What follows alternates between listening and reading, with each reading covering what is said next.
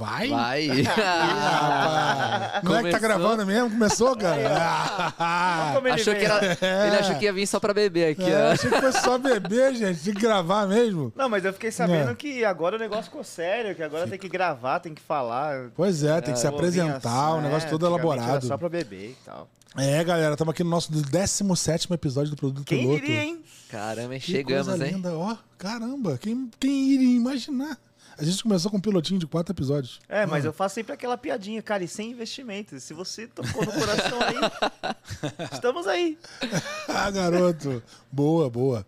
Cara, esse projeto que tá aqui pra conectar com você que tá aí olhando pra mudança de mercado, olhando pra como entrar no mercado, olhando pra como se co- conectar no mercado de tecnologia, é, aqui tá o Como lugar em que você mercado, vai conseguir ouvir um pouco do, de produto digital, um pouco sobre produto, um pouco sobre empreendedor- empreendedorismo, numa linguagem que a gente espera muito que seja acessível à medida que a cachaça libera. É isso aí. Rafa, Detalhe básico. os recadinhos da paróquia. Mais uma vez estamos aqui, pessoal, no Tchê Café, podcast no bar, voz e conteúdo com nosso amigo ilustre Gabriel nos Mito, bastidores, mito. fazendo os cortes, Monstro sagrado. com o nosso amuleto Rick, parceiro, A lenda, Rick a Tavares, lenda. Ele que tá agora só bebe água. Só bebe água. É só Também falar água aqui pra vocês que nós estamos no nosso, no nosso 17 episódio, mas os nossos quatro primeiros episódios nós fizemos uma minissérie sobre a construção, concepção, evolução e discussão sobre produtos na prática, discussão saudável. É, sigam a gente nas redes sociais, então, Produto Piloto no Instagram, no LinkedIn e agora no TikTok. É, garoto, ó, bombou, modernizamos, bombou. hein? Bombou. E Estamos mais uma modernos. novidade, Terrorizou. mais uma novidade. Agora minha filha vai ver. Pelo menos a dancinha do. Zé. Soube, ela não sabe. Tem Agora- dancinha do Zé no TikTok lá, Tem. produto piloto. Aqui, ó. produto piloto. e também agora a nossa comunidade no Telegram, arroba produto piloto. Sigam a gente, pessoal. Coisa linda, coisa linda. O que mais é? Cara, a gente está aqui num projeto que eu acho super interessante. O podcast no bar, cujo propósito é dar acesso. Dar acesso para aquele cara que quer colocar as ideias dele na Podosfera. podosfera. Você quer, quer colocar suas ideias para o mundo e deixar com que as pessoas ouçam, se conectem com isso. Esse é o lugar que te oferece acesso. Então vem pra cá, uma galera boa, uma galera que te acolhe bem, te oferece um serviço campeão.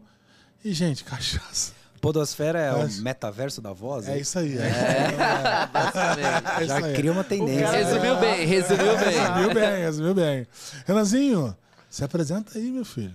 Pô, acho que Tá dispensa tímido. apresentações, né? 17 Eu episódio. dispenso apresentação. Mini craque do Alok. Eu quem tá com o acompanhando a gente- é. Eu Quem tá acompanhando a gente apresentações, aqui eu o já, já conhece, já. O pô. mini craque do Alok. já, já, já conhece de longa data. Não, pra me encontrar né, nas redes sociais, no Instagram, Renan Cap Underline, no LinkedIn, Renan Cap. Acho que é isso, minhas, minhas E no Tinder? No Tinder? No Tinder eu tô, tô fora, tô offline. Não jogo mais esse, esse jogo aí. Mete essa, mete sei, essa. sei. Cara, hoje a gente tá aqui com ele, cara. Puta, eu acho que tem uma história, uma das histórias mais impressionantes que eu conheço de empreendedorismo. Cara foda mesmo, tem uma puta admiração. Fernando Steller, que foi CEO da D1, passou por um processo de IPO, de abertura de mercado na Nasdaq, que tem várias histórias de, de iniciativas de empreendedorismo diversas, né? Cara, dividindo um pouco da experiência dele. Obrigado, Fernando, por estar aqui. Valeu, Se Zé. apresenta aí pra gente. Valeu, galera. Aí. Obrigado, obrigado pelo convite. E vamos aí, vamos embora. Vamos... Boa. Pergunta aí, manda daí que eu respondo aqui. Fernando, conta pra nós como é que começou, como é que o, o bichinho do empreendedorismo te picou. Cara, é engraçado, né? Porque é, é, tem muita história de, de empreendedor que. Ah, eu já empreendia no útero da minha mãe, né? Eu já Tem, tem. montei tem a barraquinha muita. de limonada na primeira série. E pior que é verdade. Você fica, sei lá, desde muito cedo você já tem um negócio ali que você fala, putz, quero empreender, sei lá, quero. Eu lembro assim, coisa muito antiga. Pegava as fitas de videogame, já queria montar uma locadora. Era criança, sabe? É estranho isso, né? Porque não tem nada a ver um moleque querer fazer isso, né? É, mas assim, é tudo brincadeira, mas parece que lá na frente acontece, né? Vira alguma coisa. Porque o, o- o lance de empreender, acho que vale a pena falar para todo mundo, não é fácil. Você vai sofrer. É uma vida dura, né? Então parece que o cara gosta de sofrer. Fala, não, eu vou nessa. Não, mas você vai se ferrar, cara, mas eu vou. Eu quero, eu quero me dar mal. Não é uma escolha fácil, né? No Cara, além de não ser fácil, a estatística tá muito contra você. Porque, para pra olhar, tem estatística que fala 98% das empresas quebram em tanto tempo. Desde o empreendedorismo de necessidade, que o Brasil é um país de empreendedores por necessidade, é uma nação muito empreendedora, é verdade, mas as pessoas não, entre- não empreendem muito por propósito. A população em geral empreende por necessidade. Cara, não tem emprego, eu vou vender amendoim no farol, crio um negócio, contrato outros caras para trabalhar comigo, o brasileiro dá seu jeito. É e aquele é legal cara que foi demitido, aquele cara que É, pegou pô, o tá se FGTS, recolocando, é. Abrir uma franquia. Sim, O sim, Brasil é um país dessa galera, né?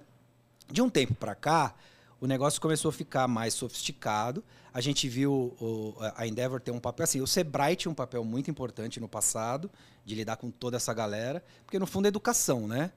Como a, a população brasileira no geral tem uma educação baixa, isso se reflete num business que vai ter pouco conhecimento.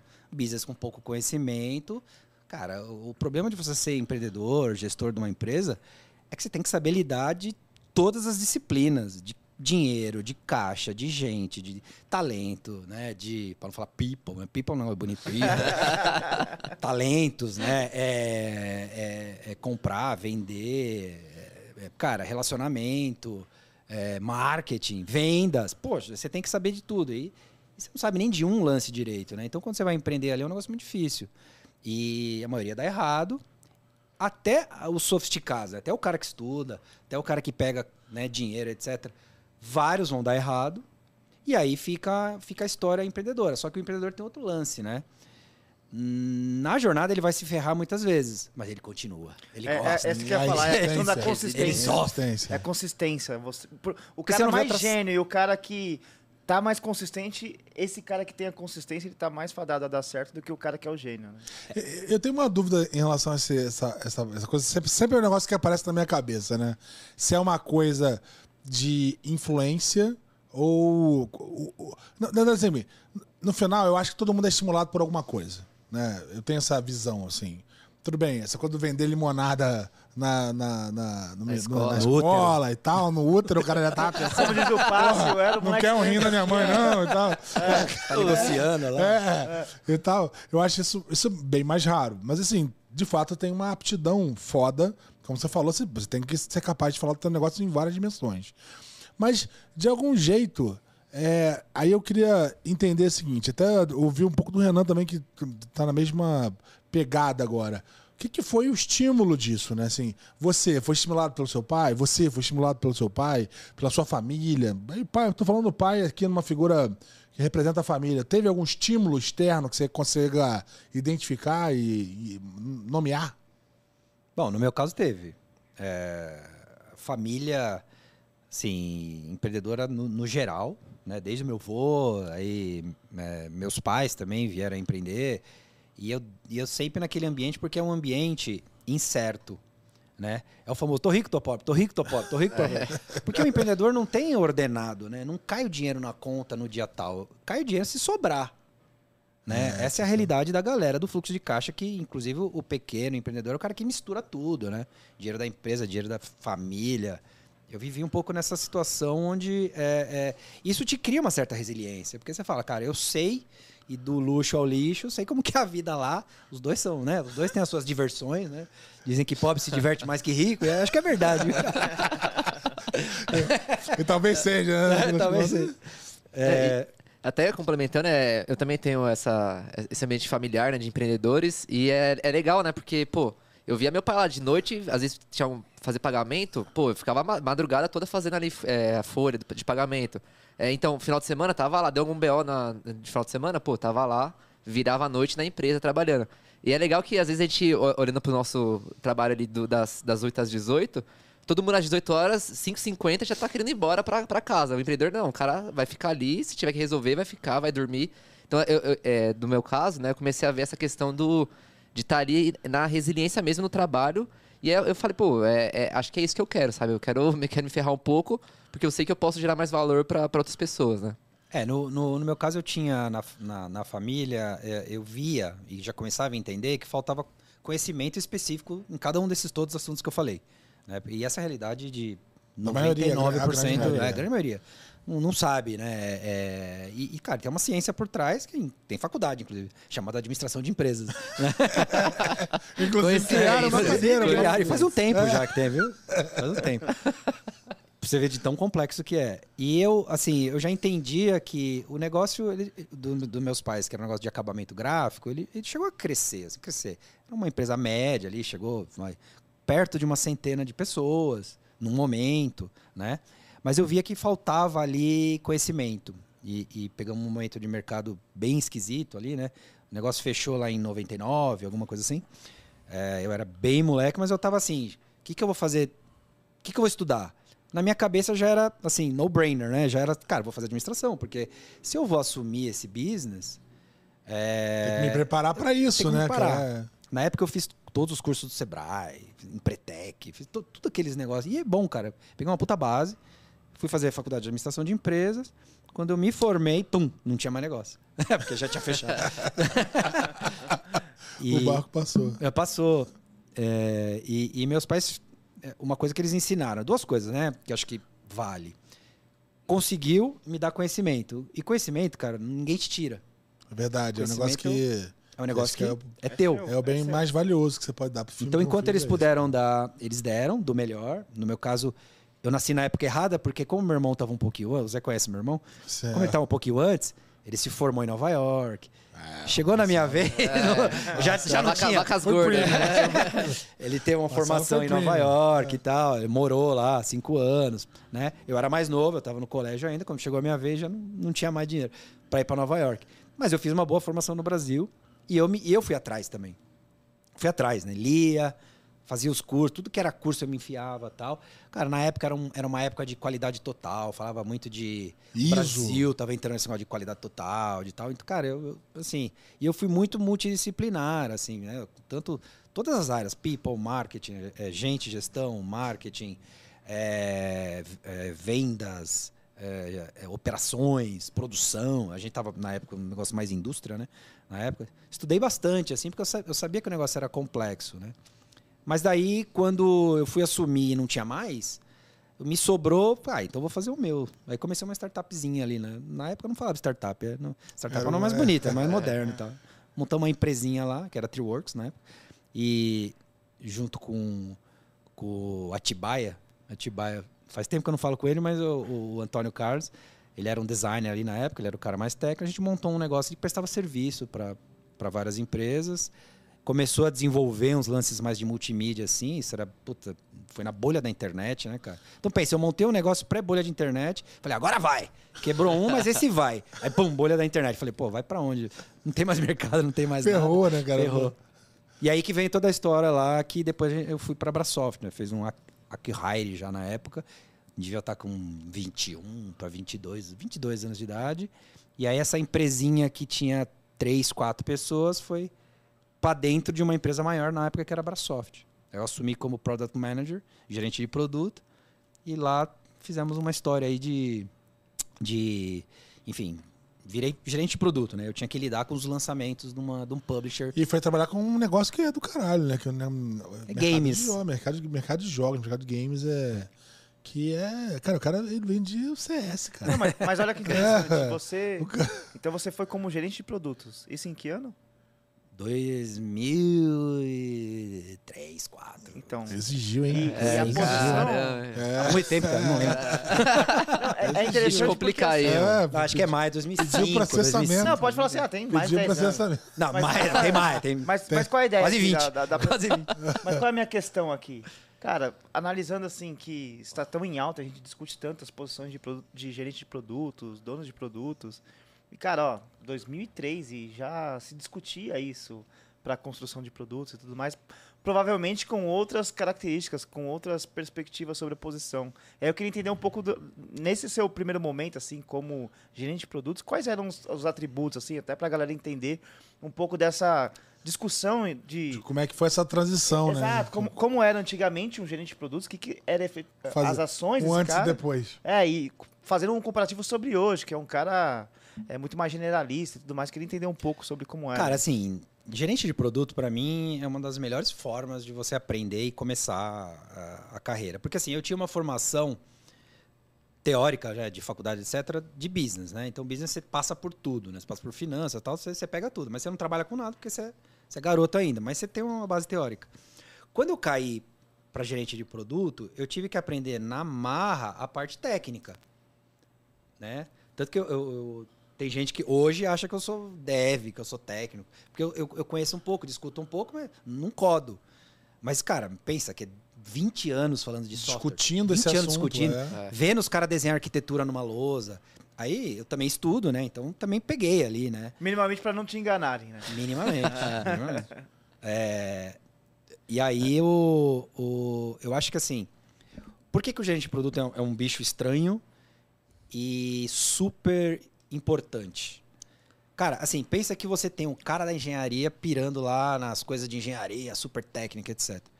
Que não tem nada a ver com o cara de vendas. Uhum. O cara de vendas ele fala uma outra língua. Sim. Então o cara de venda ele precisa de um negócio muito mais simples. Aí tem o cara que vai comunicar, que é o cara de marketing, e tem a galera de finanças perguntando: esse produto dá dinheiro? A margem desse produto é boa? É, aí tem o cara de distribuição. O gerente de produto tá no meio, cara. Ele tá no criando meio, essa intermediação aí. ali, né? é. Ele tá no meio Ele porque ele vai, conhecer de tudo isso. ele vai lá no financeiro e fala assim: olha, eu acho que a margem é essa, o pricing. Porque o pricing ele tem a ver, o preço do produto tem a ver com, cara, com, com o mercado. O Com o preço não tem a ver com o público. custo. É. É. O preço tem a ver com o Sim. valor. Preço e valor são coisas diferentes. Então o cara, ele, o gerente de produto que dá o drive, ele fala: "Não, esse produto vai custar tanto". Cara, mas nós- e a distribuição? Pô, nós vamos fazer freemium, nós vamos entregar, nós vamos vender, vai ter distribuidor, não vai. Senta com o cara de vendas, dá o treinamento. Eu era responsável por dar treinamento, galera de cara, galera de vendas. É outro, é, é outro mundo. bicho, é outro bicho. É outro bicho. Se você falar um negócio técnico assim, ferrou. Já, Fala, não, já descorrega tudo. Já, Já tem uma discussão, não. mas Essa discussão técnica não é pra cá. não é, é, não é. Esquece que. Cara, e nesse mundo tech, uma das coisas mais difíceis é traduzir Sim, um produto sim. tech pro benefício. É, é uma coisa mais difícil. Tanto que às vezes eu fico fazendo teste assim, eu fico entrando em sites de startup e faz aquele grunt test lá. é- é, Você consegue saber que essa empresa faz em dois segundos, três segundos? É difícil, cara. Você começa a ver os statements das, das startups, é tudo São errado. complexos, é, são A complexos. blockchain based NASA for operator. Lá você fala, mas o que, que esse cara faz? Que problema ele resolve? Caralho, ele lança foguete. resolve, é. cara? Ele lança um foguete na. Não, é um brinquedo de foguete, é um foguete de verdade. Ele vai pra Marte, vai pra Lua. O que, que ele vende serviço, vende tal. Cara, é difícil pra caramba, né? E, e, e, e se você não tem esse cara Uhum. que traduz, que vê preço, etc., o produto simplesmente não dá certo. Sim, sim. Não, não, você lança um produto que não vende. Então, o gerente de produto é o cara que tem que ter essa, essa, esse conhecimento. Então, desde então, eu comecei, eh, já era produto de software, né? Então, já era. Existe gerente de produto de base de consumo, e todos têm que saber de preço, distribuição, etc. Mas eu estou inserido em produto de software, produtos digitais, que na época eram premises.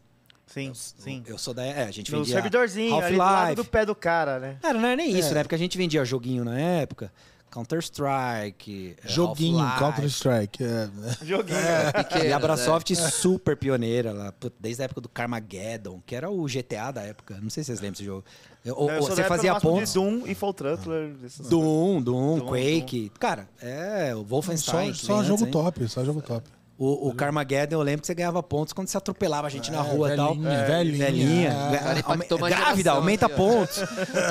cara, super errado, vamos pensar assim. Mas o que que é o GTA hoje? O GTA é um dos jogos mais vendidos, cara. Sim. Grand Theft É. Auto, um jogo dos mais vendidos. É o Carmageddon 3D Evoluído, em é. alta resolução. É. Você sai na rua aterrorizando. Não, Eu eu fiz a- essa pergunta exatamente para você que está aí nos assistindo e está em transição, está assumindo uma posição de gerente de produtos. Cara, aqui, ó. Isso é na prática, assim. Ó. Poucas ideias. E olha Vai lá, só. dá um papo pro cara que é o gerente de produtos O hoje. Zé é testemunha porque a gente trabalhou junto. Vai achar um gerente de produto bom no mercado? Não Puta, acha. difícil. Não é, tem. cacete, tem, difícil tem, lógico que tem, mas o cara tá bem empregado. Sim. É. Aí você tem que fazer uma bela proposta para tirar de alguma empresa. Né? A, a gente penou para ter gerente de produto. Ac- Acabou, acabou aparecendo. Às vezes é sorte, às vezes é proposta e tal. Mas um bom PM, um bom product manager, ele desata um monte de coisa. É, é complicado porque, porque eu acho que exige um repertório que Esse é difícil de encontrar. Repertório, é. Porque, assim, essa coisa de você conseguir olhar para várias dimensões do negócio não é simples. É, Por isso que deve, você acha mais. É difícil também, mas sério, acho. É difícil. Você mas- acha o cara daquela stack e tal, aí você tem que pegar um, várias. um cara específico às vezes e tal. Mas assim, você, você acha. Na real, assim, o mercado de tecnologia em geral, ele tá sofrendo um problema de. De talento. De É. talento. né? Principalmente Então, tech. ok. Assim, você partir desse princípio, você tem um problema de talento base, que é, Sim. cara, falta dev, falta, falta tudo. Né? Agora, quando você pega é, perfis específicos como, como um product manager, por exemplo, cara, exige uma, uma- um repertório grande que o cara consiga ter passado por situações em que ele já tenha sobrevivido ao lançamento de produto puta que não está adequado, que ele saiba uma- conduzir uma boa discussão com o time técnico, que ele saiba de fato fa- conduzir uma discussão com o time de pricing de modo que, que a- a- impacte o público certo. É, uma- é um negócio complexo pra cacete. Olha que cara. legal. É, Ah. eu, eu ministro aula no- na XP Educação, no curso de Product Manager. E o meu, o meu módulo. um jabá. É, já Educação patrocina a gente. patrocina a gente aí. Legal. Junto, jabá? Antônio Muniz aí, coordenador nosso aí, por favor. É. Não, mas qual, qual é a lógica? Porque o meu módulo é sobre práticas, assim, eu falo muito sobre ferramental. Mas eu abro a minha aula interativa e falo assim, galera, tudo que eu trouxe sobre ferramenta é só um meio, cara. Esquece isso. As ferramentas não vão te levar à posição de gerente de produtos, cara. Que vai te levar é repertório, é sobre é, uma visão do produto, entender a- a- o propósito, que problema você resolve. Então, elas estão muito mais além do que as ferramentas. Então, é, é legal, assim, ouvir de você. Acho que o maior problema é que assim, né? Ou você, que nem eu, no meu caso, eu fiz uma formação de business e aprendi na raça a parte técnica. Normalmente, o cara que é comercial, comunicação, marketing, business, ele não gosta da parte técnica, né? Ele, ele gosta mais da, da parte de relacionamento, etc. ali, enfim, business. Ou o contrário. O cara é tech, o cara é dev, fez faculdade de ciência da computação, tal, tal, tal. Ele também não quer saber muito de business, de planilha, etc. Então, ou e o, o gerente de produto vem de um ou de outro. É um cara dev, um cara que conhece do desenvolvimento digital e foi aprender na parte de business e aí virou um gerente de produto, né? Ou o contrário. Por isso que é difícil, porque o cara, o cara que normalmente começou numa área não gosta da outra. Não é que não gosta, não tem afinidade com ela, né? No meu caso eu aprendi na raça, porque de tanto que eu fiquei do lado, peguei por osmose assim, tal, eu já entendo todos os termos, né? E, e interesse também, né? Vai estudar, né? Obviamente. É, é verdade. Isso é importante, porque é construção de repertório. Exatamente. É, você comentou, né? O, o cara ali que é o, o administrador de empresa tem que saber um pouco de cada coisa, né? O empreendedor, né? Tem que saber a finanças, people, né? De pessoas ali. E eu acho que o, o gerente de produtos, ele é uma espécie. Eu sei que as pessoas que, que é de produto vão odiar isso, né? Tem umas pessoas que falam que isso não é realidade, né? Que Ih, ele, vai apanhar, ele é uma, ele é uma espécie macata, de um. É, Ele, ele tem as mesmas características de um CEO, mas olhando para uma coisa um pouco menor ali, né? Um retalho um pouco menor. Só que ele tem que ter Ele essa. é CEO do produto. CEO do produto. É, é isso Ah, que eu é queria verdade, falar, ele- senão as pessoas. Inclusive, ele tem que ser capaz de vender o produto dele. Sim. Exatamente, ele tá ali fazendo discovery, olhando, olhando para os clientes, tentando é, é, novas funcionalidades, o, que gera mais valor, tá olhando para o mercado, para os concorrentes, para ver o que, que eles estão fazendo de novidade e tudo mais. Eu acho que é exatamente isso, né? Você fazer esse. é, é, ele tem que, ser, tem que ter um pouco de senso de dono ali, né? Tem que ter uma, uma visão estratégica, uma não. visão Ó, de os, tática. os CEOs mais É. admirados, vamos falar os top of mind aí, que é quem? Steve Jobs, Elon Steve Jobs, Musk e tal. Gates. Os dois têm. oh, Bill Gates, inclusive, tem característica de produteiro. É. O Steve Jobs é, cara, produtaço, né? Ele abria, ele abria o Mac por dentro assim e falava: Ó, essa placa aqui tem que ter um. Tem que ser mais bonita. Os caras, não, mas você tá louco, tá dentro, por ninguém vai dentro. ver. Não É. vai, porque a alma do produto tá super freak com relação ao produto. O, o Elon Musk discute também, cara. Você vê as entrevistas Sim, dele lá, ele é fala a bateria técnico. do carro, do lítio, não sei o quê. Ele, ele entra, ele sabe. Ele foi o primeiro engenheiro da, da SpaceX, né? É, então, eles sabem, ele, É. ele, ele manja de produto. Agora, o, o, o produteiro, Fernando, ele, ele é um cara. E aí, produteiro, eu tô aqui assumindo a, um, um- quase que uma autoria aí, uma licença poética, digamos assim. É, o produteiro, ele, ele, de certa forma, ele é um vendedor. Né? É um vendedor pitaqueiro, um vendedor que, que obviamente quer, tá discutindo tá discutindo o produto que ele vai entregar, que ele vai conseguir emplacar no mercado, mas tem uma característica de venda foda, né? Teve, eu, Total, tava, eu total. tava ouvindo recentemente uma. Eu não lembro quem foi que falou. É, o cara tava dizendo o seguinte, cara, se você vai abrir uma empresa e você não é o vendedor, você acaba virando o refém do cara. Se você não sabe se você não sabe tocar uma equipe de venda, se não sabe fazer. Não é nem fazer a venda em si, mas tocar a dinâmica do. do, do- É vender pra quem vai vender, que é mais difícil. É, exatamente, né? Que é o que você está falando, de levar, levar o discurso pro cara, né? É, e, e- eu tem um pouco dessa característica dentro do produteiro, né? De, de- Total. De, de, de você ter uma, uma, uma, uma pegada de, de vender o teu produto mesmo, de colocar ele pra frente, de. de que não só é pra, não é só price, né? Mas é como é que você coloca ele na rua, né? Como é que ele faz ele vender. E aí eu lembro que era. Aí depois da, da Brasoft eu fui trabalhar na OmniLink, que era uma, uma empresa de. Eu fui ser gerente de produto. Meu apelido, até fui apelidado no começo da minha carreira de GP. GP. Gerente de produto, não é aquele GP. Aí, tem cara. É. Tem- Tem o garoto de programa que é o programador, né? É, então o GP, ah, GP, GP pra lá, GP pra cá. É, aí, ali naquela época, eu lembro que, puta, garoto ainda assim, eu tive que dar um treinamento pra galera de vendas. Nossa, tremia na base, não sabia, falei O que mal. esse moleque tá assim. falando? É, putz. Não, e os vendedores, assim, vendedor é sangue, na, é, é sangue no zóio, né, cara? Faca na Qual é o valor dente. desse negócio É. e como E- que eu vendo? E, tá, e tá, e tá, e tudo Como diz o nosso amigo, tem que ter boleto pra pagar, né? Isso, os caras tudo 15 anos mais velho que eu, ali molecão, tentando explicar o produto. Na época acho que fiz, fiz mal feito, provavelmente. Mas, e era um produto super complexo, porque era um, era um rastreador de veículos, né, de Eu lembro cargas. da Omnilink. Eu lembro. De cargas. E a gente lançou um produto na época que era híbrido, que era o quê? Satelital, né? Fazia comunicação via satélite. É, e GPRS, que estava começando a banda 3G naquela época tal. Então ele, ele tinha uma inteligência que ele, ele fazia Traçar a melhor comutação. rota e tal, tinha essas coisas, né? Exato, fazia cerca eletrônica tal. Então, assim, é, cara, assim, eu fui de uma para outra cada vez mais tech, assim, porque lá os, os- o engenharia entrava em hardware, cara. É, porque era uma época em que o, o tráfego de internet era, muito- era mínimo, né, cara? Sim. Você tem que ter dado, né, capacidade pra- de computação. Não, e a galera lá especificava hardware. Tinha uma unidade lá em Santa Rita do Sapucaí, né? Que era um, Sim. o Inatel ali, que é um polo de hardware, tudo. Agora tá, tá indo para software também lá. Tanto o Zé acompanhou com a gente lá na, na D1, quando a gente fez a aquisição da Smarkio. Cara, o que veio de desenvolvedor daquela área, que é Itajubá, Muito, muito. e que Um deve polo estar até tecnológico hoje uma galera, galera super boa, cara, treinada. Porque lá tem uma universi- universidade federal de A engenharia. Unifei, Unifei. É, de engenharia. Cara, a molecada se forma lá. E a gente aqui na capital não olha, né? Não. É. Cara, tem alguns polos. e, e é Campinas três tem. horas daqui, sei lá, não é também em outro lugar do mundo, sabe? É, e depois e- com a pandemia também, gente, qualquer lugar que o cara tá, tá bom, né? É, Verdade, isso aí, essa- esse tipo de, de fronteira acabou, né? cara? Acabou, é. Ufa. Tem muita gente boa ali. Tem, muita tem, gente boa. tem. E ali eu tive que dar esse treinamento aí, na época foi, foi difícil. Ah, Na Mas- raça. No co- começo de carreira é sempre assim, né? No começo é, é difícil, depois só piora, né? Vai ficando cada vez, vai ficando cada vez... ruim?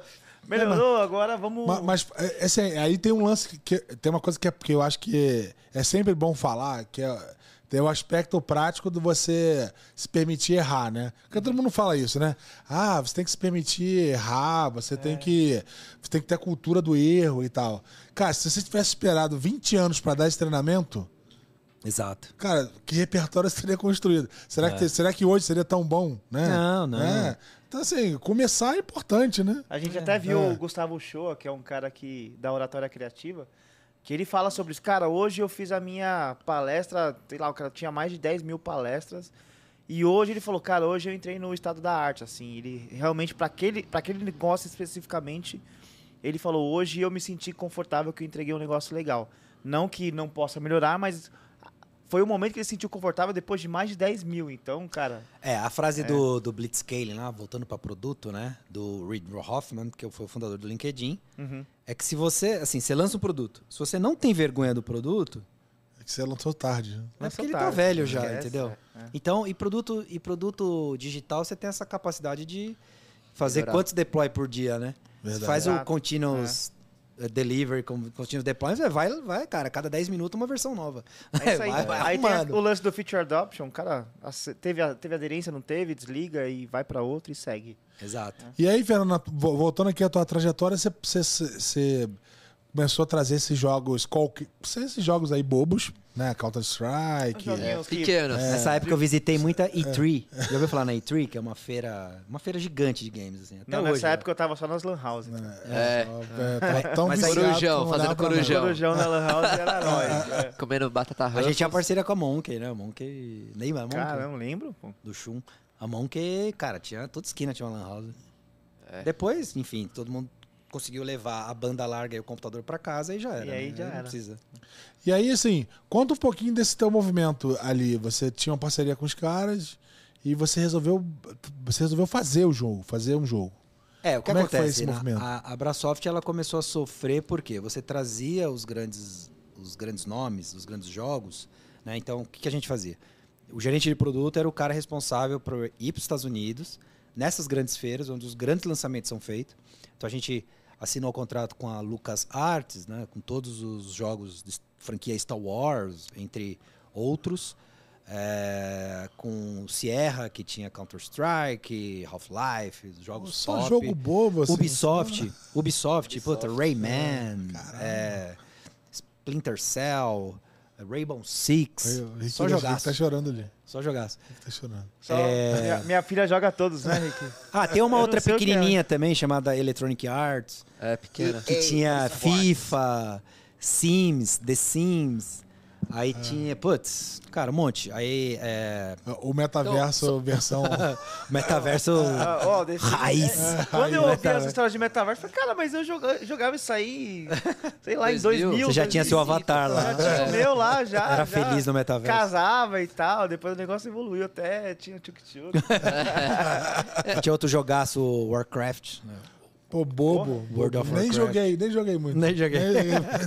E pra entender, você a gente era, você trazia. era basicamente um representante. Você ia lá. É um publisher que eles chamam, né? Publisher, é. Era um sub-publisher, porque a gente pegava nos Estados Unidos, fazia acordo, pagava royalties pros caras, trazia pro Brasil, tinha que localizar. Não, tinha que localizar. Porque o- os jogos era bem feito, era, era fala em português e tal. Sim, sim. Então você tinha um estúdio, você gravava, Ah, Tinha tinha ator. tradução. Localizar é traduzir. tá? Fazer traduzir dublagem, manual, tal, traduzir é. caixa. Aí tinha que submeter, acho que ainda tem isso, que tem um rating de idade do governo, você tinha que submeter, eles tinham que falar, não, esse jogo é para 16, 16 anos, para 18, para 15. Tinha uma certa censura prévia ali de não sei como é hoje. Ah, deve ser É parecido. que tem né? online hoje, você não- talvez, nem dá pra fazer. Talvez não tão complicado, mas parecido. É. Tem censurazinha. Porque vendia no mercado, né? Hoje em É. dia não tem mais, mas ven- vendia no mercado, era o CD. Começou com CD, no CD, depois virou DVD, mas DVD. vendia distribuidora mesmo. Tinha caixa, né? Fazia umas caixas grandes. Umas assim, caixas tal. bonitas que davam orgulho de você colocar na É. prateleira, né? Aí os jogos micava assim, a gente fazia uns packs. O gerente de produto tem que fazer isso, né? Tipo, você pegava o Delta Force 1, 2, 3, 4, 5, aí micava. A gente fazia um pack. Pack. Aí no pack. Combo, combo todos os jogos. É, aí, aí você imita o McDonald's, né? Fazia um combo lá, né? Batata com hambúrguer e tal, é Sim, tanto, aumenta a margem. Então, o gerente de produto faz esses, dá esses nó em pingo d'água. Se assim, né? livrar também. É, né? estoque bombando, estoque é dinheiro parado. Aí, né? Então, a gente fazia isso. Só que chegou um momento que, assim, você traz um jogo, faz um contrato de um ano, o jogo bomba, no outro ano você não renova. Sim. O publisher fala: Ah, Brasil existe, Brasil é um país grande, tem gente lá que compra, tem, então sai que. Vamos, Agora eu vou direto. eu vou direto. eu. Então vai tomando os passa-moleque, Sim. né? É, e aí a empresa foi sofrendo muito com isso. Hum, chegou um momento e falou, cara, vamos tentar fazer os nossos. Olha a decisão, né, cara? Você Caramba. passar de distribuidor para desenvolvedor, E game, né, cara? Que é um negócio complexo. cara, eu sempre falo cara. assim, e eu, eu, né, desde essa época lidava com game. Game, ele é, ele, ele, ele já falava de AI em 2000, tá?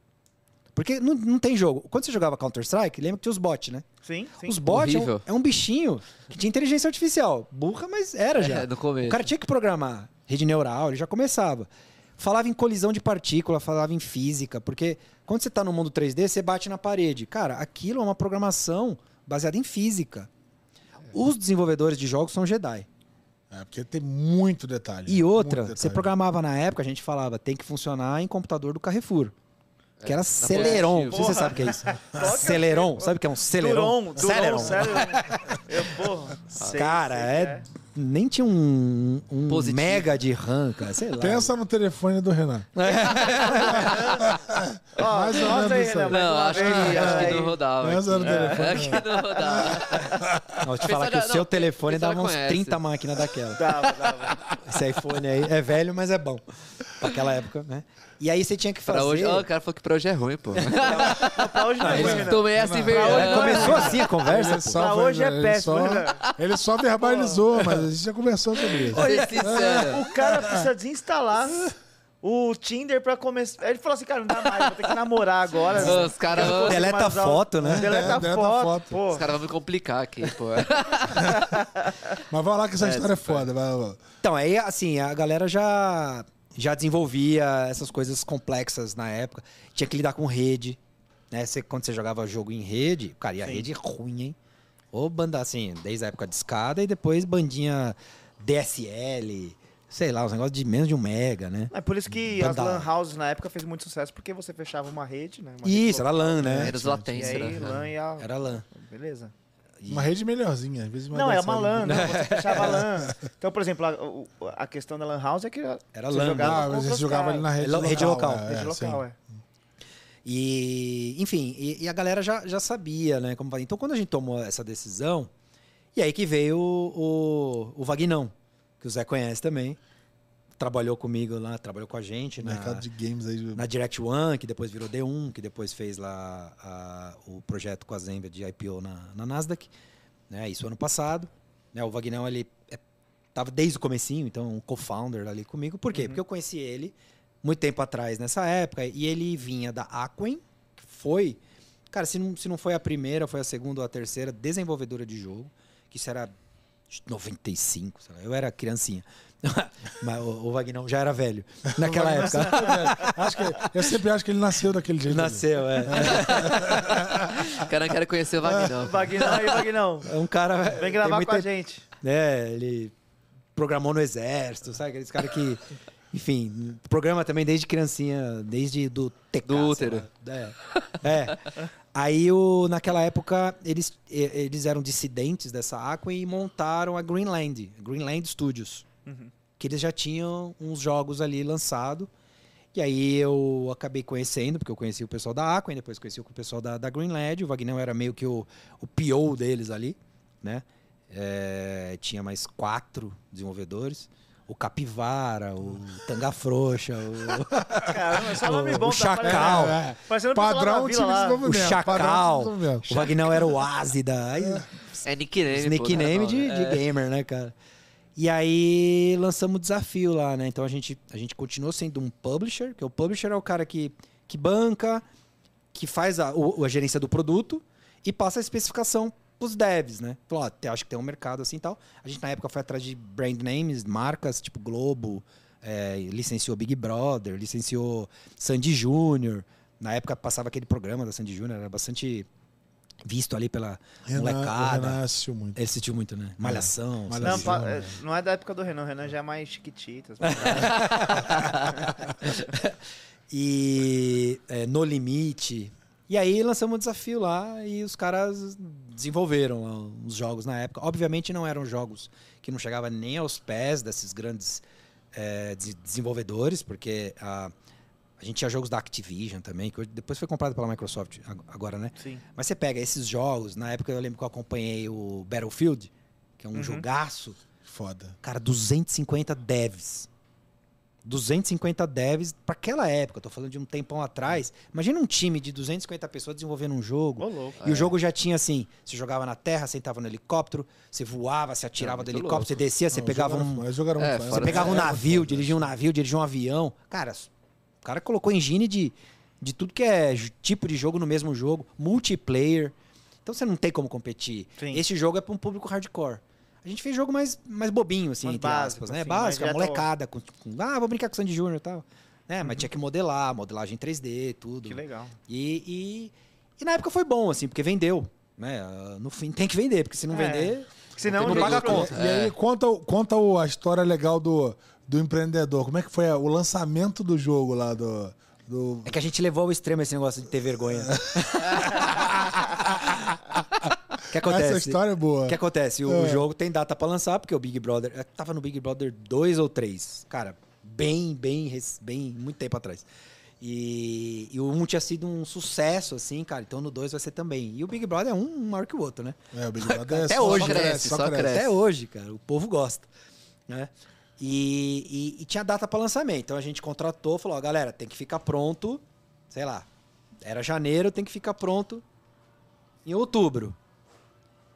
Vocês que trabalham com tecnologia, vocês já viram o prazo ser cumprido no mundo de tecnologia? Ainda mais determinado pelos outros, né, cara? Não, né? tem Não, como. Não, determinado pela Globo. que, sabe, que não tem nada, não conhece de. Cara, tem o prazo. Ah, Cara, você deu o prazo. a dar programação dele, montar a locação e tal. É, agora vai fazer só. Não, é fazer, é fazer o trabalho de trás pra frente. Ah, os caras, assim, não tem alternativa, cara, vamos topar. Mas óbvio que chegou no dia, não tava pronto, né? Só que tinha que ser lançado. Tinha multa contratual. O Bial, na época, ia pegar a caixinha, ia balançar assim, é, vai lá, compra no, no Extra, no Carrefour o jogo tal. Mas imagina, o cara chega, não tem. Não existe, né? Não, não tem como. E aí, cara, assim, hoje a gente pode falar, né? Na época eu não podia falar. A gente fez um CD que o CD só tinha um executável que puxava um link para baixar o jogo inteiro da internet. Porque enquanto tava numa distribuição, que tinha mais uma semaninha, os caras terminaram. Não, cara, mas Ou é- seja, você pula de paraquedas, de um pen... você pula de um penhasco sem paraquedas e constrói ele na queda. é isso aí, é isso aí. Se você der tempo, você não se esborracha, né? Se- Porque você imagina, poderia não ter dado certo, né? Essa é a vida É do produteiro que a gente Não, mas na- nada mais empreendedor do que isso. É empreendedorismo Se você na pensar, não, se você pensar na, Aí- né, em muito, muito, muito PM Nutella que tem por aí, a maioria, ou PM GTM, Nutella. é, PM Nutella ou GT, Agora o Zé quer a GTM, confusão. GTM Nutella. Eu já causei Zé, a você é discórdia, assistido né? por muito milênio aqui, cara. É, É, os caras estão A gente- pensando, esses caras constroem o mundo. Mas a gente dá o Adoro eles. aqui. os caras estão pensando em fazer, não, puta, vamos, primeiro vamos ter tudo definido. Vamos ter tudo definido. Depois a gente define a estratégia de como. Não, porra, cara, não, não tem como, cara. Você não dá, você não dá espaço vive? aprender, cara. Você não cria espaço gente, pra aprender. a gente é cara. da época do Go Horse, né? Vai cavalo, né? Pô. Go Horse Extreme. Extreme Go Horse. Extreme Go Horse. Extreme Go Horse é a melhor metodologia. E agora estão tirando certificação. Voltou. Ah, é mesmo? Voltou? Voltou. Não sei, ó, eu não sei se é a melhor, mas é a mais utilizada. É a mais utilizada. É, se Por é- livre e é espontânea né? Se- pressão. Se, se é a mais utilizada, porque é a melhor, né? Ou porque é a única viável, né? É. Mas é, a gente lançou o produto com muita vergonha, com muito medo, com muito tudo, mas lançou, cara. É Assim, é, o feito é melhor do que perfeito. Porque o Demais. perfeito nunca vai estar, então... Eu assisti o, o- aquela, aquela série também do, dos caras que lançaram o Google Earth. E eles, pô, apresentaram um projeto, tá, investiram. Aí os caras tinham que produzir aquele negócio para apresentar pro Google, na época que o Google tava crescendo. E os caras não tinham nada pronto também. E foi nessa, assim, tipo. Cara, assim, Cara, essa história, é se, assim, repete, é, essa história se repete nas big techs, em todos os lugares. Em todos os lugares. Eu li o, o- um livro na época, chama Eclosão do Twitter. Conta a história do Twitter. Um Legal. livro bem legal. Da, da época early do, do Twitter. Vocês lembram da baleia lá, que baleava toda hora? Ou, ou vocês lembram do Orkut, não? Do Orkut. muito. Do Orkut. Que é eles, eles, eles começaram a brincar com isso, porque o Orkut não tinha infraestrutura para escala, porque o produto não estava tão pronto, mas o Brasil bombando, não sei quantos milhões de usuários. Aí dava aquele donut, assim, ó, tum, lembra? Ah, sim, Printava. sim, lembro, sim, lembro. sim, sim, sim. Começaram a brincar, cara. Pô, ó, tá foda, não tá pronto ainda, mas. É, aí começou a ter o ups, ups. Ups, é. Mas por quê? Porque o produto não tava bom, não tava pronto. E o Twitter tinha a baleia. Ele mostrava uma baleia sendo pendurada Ah, assim, verdade. baleava, né? O Twitter baleou. Que a galera acessava o Twitter, ele caía. Caía, caía, caía, caía. E, tava, e a gente tava num momento também de descobrir escalabilidade, nuvem, computação distribuída. Tava todo mundo aprendendo, né, cara? É, eu acho que é a prática do. Quando, quando eu falo do, do Nutella, é, eu tô querendo trazer pra prática essa coisa do aprendizado, porque, cara, a gente fala pra caramba disso. E, e na real, assim, quando o cara tá lá no cenário em que ele tem que botar, botar o crachá dele na, na mesa, nem sempre ele põe o crachá na mesa pra arris- se arriscar como deveria, né? Como, como, como CEO do produto dele. E aí, né? aí, assim, essa passagem que tem nesse livro, eles contam que eles iam fazer uma live, tipo com, sei lá, cara, primeiro-ministro da Rússia, né? Um negócio super assim. O cara foi para os Estados Unidos, sabe aquela coisa? Uma comitiva de 500 seguranças e tal, e o cara vai entrar ao vivo no Twitter e tal. Cara, eu sei que, assim, eles falaram que cinco minutos antes baleou. Pum! Que da hora. Vixe, E o cara não tinha agenda. Ele tinha agenda, entrar lá, falar cinco, cinco segundos, sei lá, cinco minutos e ir embora. E o cara tá. O software tava fora do ar, cara. Aí começa. Bom, passamos por isso, né, Zé? Também. Já, pá. Ah, Black Friday! Puta, tá fora cinco minutos antes. Tá... 15 Como assim, servidores cara? aí pra segurar essa parada. É, hoje até que você tem recurso porque você escala na nuvem lá, escala sei na lá, nuvem. na força, bruta. você faz. é. Força bruta, dinheiro você resolve. Na época, não. Na cara. época era, é aquilo. Era só inteligência que você tinha que botar. Eles contam, assim, que, cara, assim, sabe aquela coisa? Um segundo antes, uma vara de condão de Deus, é pim, é, voltou. Porque ninguém sabe porque volta, né? Essas coisas de TI sai do ar e volta, ninguém reiniciou. sabe. Derruba todo Exatamente. mundo É. e dá o link dedicado. Reboot. Ou restarta, quem- o servidor volta. Deu que ser- deu Síndrome que Windows. Deu que num serviço que não tinha nada a ver. Não, e todo mundo rezando pra não cair, né? É, Nos próximos 10 minutos enquanto o cara tá falando. Então tem coisa que dá sorte, né? E entrou no ar, assim, mas, cara, aquela tensão da galera e tal. E na Black Friday a gente passou por isso, né? A gente, num momento na D1 lá, a gente pegou vários clientes de varejo, os ícones, os maiores e-commerce, e que totalmente dependente do nosso produto, que fazia duplo fator de autenticação, fazia um monte de coisa. Cara, saiu do ar, o cara não vende. Em volume Super gigantesco, com uma necessidade de tempo monstro, assim. Inclusive, vale o depoimento aqui, o Zé resolveu o nosso problema. Depois... Aí, É, Zé. caramba, Zé. Porra, Zé, aí deu uma moral, hein? Ganhar, Deu uma moral do, do Fez chat. jabá aqui. Não, tem até um case bem legal. se Você falou sobre Black Friday. Eu lembrei, acho que não sei se já contei algum episódio aqui. É, um amigo meu trabalhava na Via Varejo e eles estavam fazendo na, na época, nas novelas da Globo, casa de, casa de novela, alguma coisa assim. Eles faziam uma propaganda das Casas Bahia no meio da novela, assim, sabe? Aí, tipo, ah, pô, tem uma casa com guarda-roupas e tal. E aí, tipo, falava, ah, comprei nas Casas Bahia. Aí, Aí, aí a galera pô, acessava o site. Bombava. Aí, cara, foi, foi todo mundo assim, que legal, negócio legal, vou pro site comprar. Só que o, o time que, de produtos, marketing, que fez o negócio não estava alinhado com a engenharia. O que, que aconteceu nessa discussão?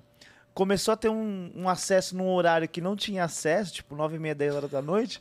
Aí a galera de engenharia de monitoria, opa, calma, caramba, como assim um milhão de acessos? Tão hackeando. É hack. Tira do ar. É hack, tira do ar. Bloqueia, bloqueia. Tiraram do ar, cara. Investiram milhões em marketing e o negócio, na hora que foi pra compra, derrubaram. Assim, Ah, assuntos sobre Cara, produtos. tem muita sobre história, tem história. Tem um se, o, se depoimento... o Pape tivesse envolvido nessa ação, ele estaria conectado com todo mundo. Será? É, é. Tem um depoimento. que o cara não- também não consegue controlar tudo, né? Tem a coisa do vo- você botar na reta mesmo e as coisas acontecem. Na, na guerra, gente, você sempre tem um risco de levar um tiro, Sempre. né? E tem um depoimento do, de um dos co-founders do Peixe Urbano, que ele fala que quando eles fizeram. é, trouxeram o, o Luciano Huck pro jogo, né? Eles queriam fazer, acho que era. Não sei se era uma campanha de um ano do Peixe Urbano e tal. Eles queriam botar uma, uma campanha, uma- algo que fosse inacreditável. Daí tinha um brownie específico, um doce, né? não sei se era um brownie, mas é, bom assim, um doce que eles iam botar um preço inacreditável, papo de 99 centavos, alguma coisa assim. E, eles, e o, o Luciano ficou esperando, esperando, esperando, e não aguentou, e ele tuitou, assim, tipo, meia-noite. Os caras estavam lá comitando, sabe? Escalando máquina e tal. Pô, Testando. ele Bonito foi, aquela porra. ele foi tu- Aí, assim, o... o, o Cada ele- um com seus problemas, né? Ó, Eu vou cumprir o contrato, eu vou É. twittar essa porra. Ele disse que bombou. Isso foi a noite toda assim. Ele subia, ele escalava o ambiente. Aí o pessoal, porra, caraca, muito, muito foda essa propaganda, muito foda essa ca- campanha do peixe urbano e tal. Aí as máquinas caíam. Aí, nego, cadê meu brownie? Cara, mas quando, morreu, quando o Michael Jackson morreu, eu lembro que o Google bugou. O Google é a empresa mais escalável do mundo, né? Sim, É, sim, sim. 500 trilhões de pessoas fazendo busca ao mesmo tempo. E ele sempre aguentou. Cara, o Google, o, o HDFS é o conceito do Hadoop. Eles inventaram o que que é computação distribuída e escalabilidade. Sim, sim. Mas era tanta gente digitando Michael Jackson morreu, Michael Jackson morreu, porque a notícia saiu, eles acharam que era ataque, cara. DDoS do alienígena, sei lá. E tiraram do ar lá por um momento. Eu falei, caramba, nem eles aguentam. É, complexo. não tem uma obrigação, né, cara? Quando o, quando o cai, você pensa assim, cara, não tem obrigação, né? gente? Não tem. Se os caras Não, caem, a gente assim, trabalhava muito com WhatsApp lá. E às vezes quem saía do ar era o Facebook. É, Ah, mas raríssimamente. É verdade. rarissimamente. Mas quando saía do ar, ou a gente chegava pro cliente e falava, não, mas o Facebook que tá fora do ar. Pô, Maior é, orgulho. é, e, o, e o cliente relevava. Ah, não, se Facebook pode. Ah, é, e aí, eu? Não, bem. você não. É. Você não. O e Facebook depois de Você é incompetente, você é incompetente. Cria uma escala do WhatsApp. Se o WhatsApp cair fora do ar, eu quero outro canal, mas eu Quero- quero, meu WhatsApp funcionando. E depois de validar pra caramba, né? Validar, validar, não é possível que os caras tenham caído. Caíram mesmo. Então vamos lá, enche Ah, o peito e vai lá em falar. 10, em 10 anos aconteceu duas vezes. Por 10, 5 minutos. Ô Zé, só um comentário Ah. conectando tudo isso que a gente falou aqui. É, porque assim, tem o cara que tá buscando a posição de Product Manager, ou tá tentando buscar esse mercado, e que às vezes é um cara que acha que não tem um repertório, então eventualmente o cara já, pô, já viveu tudo isso, já trabalhou em projetos, já lidou com muita coisa. Verdade, E verdade. esse cara ele tem uma bagagem para eventualmente, óbvio, com algumas ferramentas, se transformar em um Product Manager. Mas tem o cara Nutella, como você falou, que é o cara que é, E- e compra Nutella, aquele é, curso, né? é. Aquele curso é, do Júnior ao Sênior em 30 dias, sabe? E quer entrar no mercado e. E o primeiro não tem- lançamento mal feito. É, não- é, pô, não tem repertório nenhum. E esse cara, ah, tô aqui. O mercado é esse, eu quero. Eu quero já chegar como gerente de produtos e manda a porra toda. Não, e o Nutella é muito mais no sentido de, de audácia, que eu acho que tem um pouco disso, né? Um pouco de audácia, um pouco de. de Mas de tem o conservadorismo risco, também, né? é. É, É, um pouco de apetite a risco que, que é, é nisso que eu tô espetando aqui, né? É, com perdão ao termo, né? E, e, Fernando, conta pra nós aí, puta, então, cara, você, família empreendedora, daí você começou, teu pai no negócio gráfico, se preparou Pai pro... e mãe. Pai e mãe no negócio de gráfica, se preparou... Todos os ovos na mesma cesta. Todos os ovos, é verdade. Sem diversificar nada. Verdade. É. Não, focado, estavam Focado, certo de sucesso. É, cara, né, pai, pai, pai e mãe no negócio de gráfica, empreendedores, você se preparou para absorver esse negócio, foi pro mercado de games, cara, fez um game, né, para Globo e tudo, e cara, no fim você fundou a D1, foram foram 18 anos, 18 anos de D1, né? Não. não Doze. foi Oito. 8 anos. Ô, Zé, Não, é, quase 10, vai. mas- faltou a lição de casa aí. Que a gente saiu. É. Faltou, Pô, faltou. faltou. Caraca. É que assim, vamos lá, né? Aí dá, dá um link. Eu tive um lapso na minha vida que eu não conto muito de subcelebridade, que eu fui pro programa Aprendiz do Roberto Justus. Eu fui Sério? selecionado. Eu não sabia disso, não. não Aí, sabia ah, disso. não, agora calma aí. Ah, detalhes. Não, não, não. Ah, eu sabia. Gabriel, põe aí. Gabriel, vai. Não- cara, eu sou Foca tão velho que queixada. não tinha YouTube na época. Ah, puta. Foca Você nele. pode falar que é mentira, né? Você pode falar que é mentira. Não, eu, eu fui selecionado lá, na época foi. Nossa, tinha 20 mil inscritos. Aí a minha esposa, a Aline, ela falou: Ah, por que que você não se inscreve nesse negócio aí e tal, né? Eu falei: Ah, dá nada. Ela foi lá e me inscreveu. E aí foi, foi, foi, foi, me ligaram. Falou: Ó, vem aqui pro processo seletivo. Aí de 20 mil ficaram 200. A gente fez um processo seletivo, saiu 20. E dos 20, 16 foram escolhidos. Que da hora. Aí eu fui, fiquei até quinto lugar. Ah, que foda, Que cara. da hora. foda. Fiquei até quinto lugar. Ficou então, em quinto? o programa, assim, todo mundo pergunta, ele é sério, você tem que. Você trabalha, lá você tá trampando, você tá fazendo um negócio real. Te dá um desafio, você tem que fazer. Tem até uma tarefa lá que eu, que eu fui um dos líderes, a gente teve que fazer um museu, arrecadava dinheiro de verdade. Não, não é fake, assim, é, é real. Tinha que fazer mesmo. Tem que fazer. Então, por isso que a galera que vai lá é bem formada. É um, da hora. um- um pessoal. Pô, sempre tive essa dúvida aí, cara. É, você é, você você fica é- é só Eu show, né? É, igual, Bom, é. se depois do meu, eu não posso falar, mas o meu eu sei que foi sério. É, não teve. Não teve nada, não. E assim, é, e eu tava meio de gaiato ali, sabe? Tipo. Não, não era o que eu esperava, assim, o que eu queria. Mas me chama, sabe? Me chama que eu vou. Chamou, eu fui. É, e aí, saindo de lá, aí o, o, o Rodrigo Abreu, que hoje é presidente da Alfa Gráficos do Brasil, assistia o programa. E aí eu entrei num, num fórum lá, sei lá, de marketing. E aí o ele postou uma vaga para ser, acho que não era gerente de produto, acho que lá já era gerente de marketing. Da Alfa Gráfico do Brasil, que é uma rede de gráficas digitais internacional. Conectou com a família que. Conectou pô, que eu já tinha um conhecimento, porque eu É. também tenho tio que tem gráfica, tal, a família é meio de gráficos ali, né? Meu pai, meus pais estavam no, no acabamento gráfico, era a, a linha final ali, era de plastificação e tudo mais. Mas meus tios tinham gráfica mesmo, dois tios, tudo. Legal. E aí, assim, eu conhecia do business, né? Trabalhei nisso numa época e depois fui pro mundo de TI.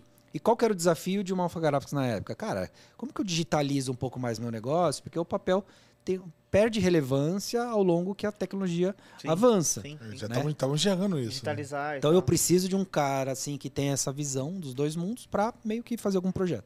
E aí eu fui virar, eu virei gerente de marketing da Alpha Graphics, que é uma rede de é, são franqueados, são Mas você falou que o cara assistiu o programa e ele te reconheceu. é, sim, reconheceu tal. Que legal. É, acabei caindo lá. E aí lá é, é, um, é um grupo de empreendedores, né? O que, o que para mim foi um negócio legal, porque eu tava no meio de empreendedores. E, e é o que você falou da pulguinha lá, né? Puta, preciso voltar a empreender, preciso voltar a empreender. Eu tô, estou temporariamente trabalhando Obrigado. numa empresa aqui, mas eu preciso empreender. Preciso, quero sair daqui para empreender. Quero ficar todo dia martelando, martelando, martelando. Quero empreender, quero empreender, quero empreender, quero, preciso fazer isso. Cheio de ideias, cheio de ideias. cheio de ideias. Tudo que é ideia e tal. E aí ali surgiu uma, uma- fazer um business plan para transformar aquilo num. Qual que vai ser a ideia da gente fazer um negócio digital aqui? Então, assim, tem você fazer um departamento dentro de uma grande corporação. A Alphaville no mundo tinha 400 unidades, de mais de 10 países, né? O Brasil era um país relevante. Uhum. Tinha, sei lá, 15 unidades no, no Brasil. Aí tem aquelas famosas da Faria Lima, a do Condado, né? Do Condado, da- Condado, da Berrini. tem ah, espalhado, né? E aí a galera pensando assim, eu fui o cara que encabecei e fiz um business plan. Falei assim, ó, acho que o caminho é esse e tal. Você tem uma decisão, isso é muito importante quando você vai inovar numa empresa, né? As empresas normalmente falam assim, ah, vamos fazer um departamento dentro da grande empresa ou vamos fazer um, um spin-off. Spin-off. Um business fora. A minha opinião, que acho que é que sempre deu mais certo na história, é fora. De acordo com o professor Clayton Christensen, É. Dilema da Inovação, o melhor livro, que, um dos melhores livros que existe sobre inovação no mundo. Eu, eu cheguei a ter aula com esse professor em Harvard, depois eu conto um pouco dessa história. Finado, né? Porque depois de seis meses ele morreu, ele já estava velhinho câncer, tudo. né? É, ele morreu, mas o, o, o, o professor Clayton Christensen, que é o papa da inovação, fala o quê? O pior ambiente para você inovar é dentro do atual modelo de negócio. A gente viveu isso, né, Zé? Muito, Tanto É o pior, porque você tá contaminadaço. E aconteceu você isso vai nadar contra a correnteza, murro em ponta de faca e todo mundo falando, Ih, Sempre foi vai dar assim. certo, Sempre vai foi assim, não Sempre vai foi assim, mudar. não e dá. tal. E eu já tinha essa consciência. Só que hoje tá mais tranquilo, porque todo mundo já leu o livro, já entende, já viu os cases. Na época, tinha essa decisão. Faz fora, faz dentro, faz fora, faz dentro. Aí eu falei, não, vamos fazer fora. Foi uma opinião, né? Porque eu não decidia. sim. Levei pros caras, vamos fazer fora, precisa de, dessa grana. E vamos lá. Aí os caras falaram, pô, gostei. É, Apostaram. vamos fazer, vamos fazer. Legal. Que foda, né, Então- cara? Que foda. Aí eu falei, aí ele fa- aí Mas falou tem um assim, apetite a risco aí, porque, por exemplo, nós passamos por isso. É, quando a gente lançou um produto recente, um produto digital, assim, muito focado em regionalizar um produto em que a empresa não estava acostumada a lançar, na verdade nunca tinha lançado, cara, optaram É, por fazer, 10 anos sem lançar produto. optaram por fazer dentro de 10 casa. E quando optaram por fazer dentro de casa, beleza, pô, fizemos um negócio muito legal, mas na hora de escalar, aí você tem uma curva, porque você tem que lidar com o mesmo time de marketing, com o mesmo time A de velocidade, burocracia, legado, tudo e diferente. Uma empresa de 120 anos há 10 anos sem lançar um produto novo. É. Então, aí, aí quando eles falaram assim, vamos fazer, aí olharam pra mim assim e falou, tá, mas quem vai tocar? É um negócio que precisa de um CEO, um- quase um co-founder ali, né? Aí olharam pra mim assim e falou, ué, você que Ah, tem escreveu? um cara lá. O cara do Ah, aprendiz. tava ali, Você que né? escreveu? Tava lá, Você que escreveu? Você tava lá no aprendiz?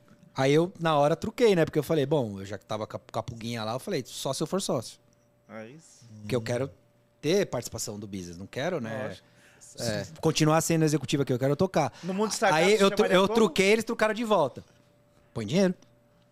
Você quer ser sócio?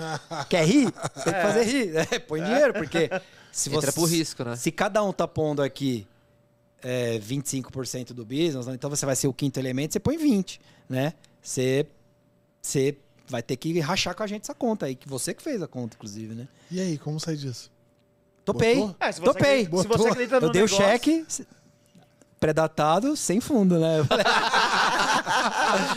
Depois eu cubro.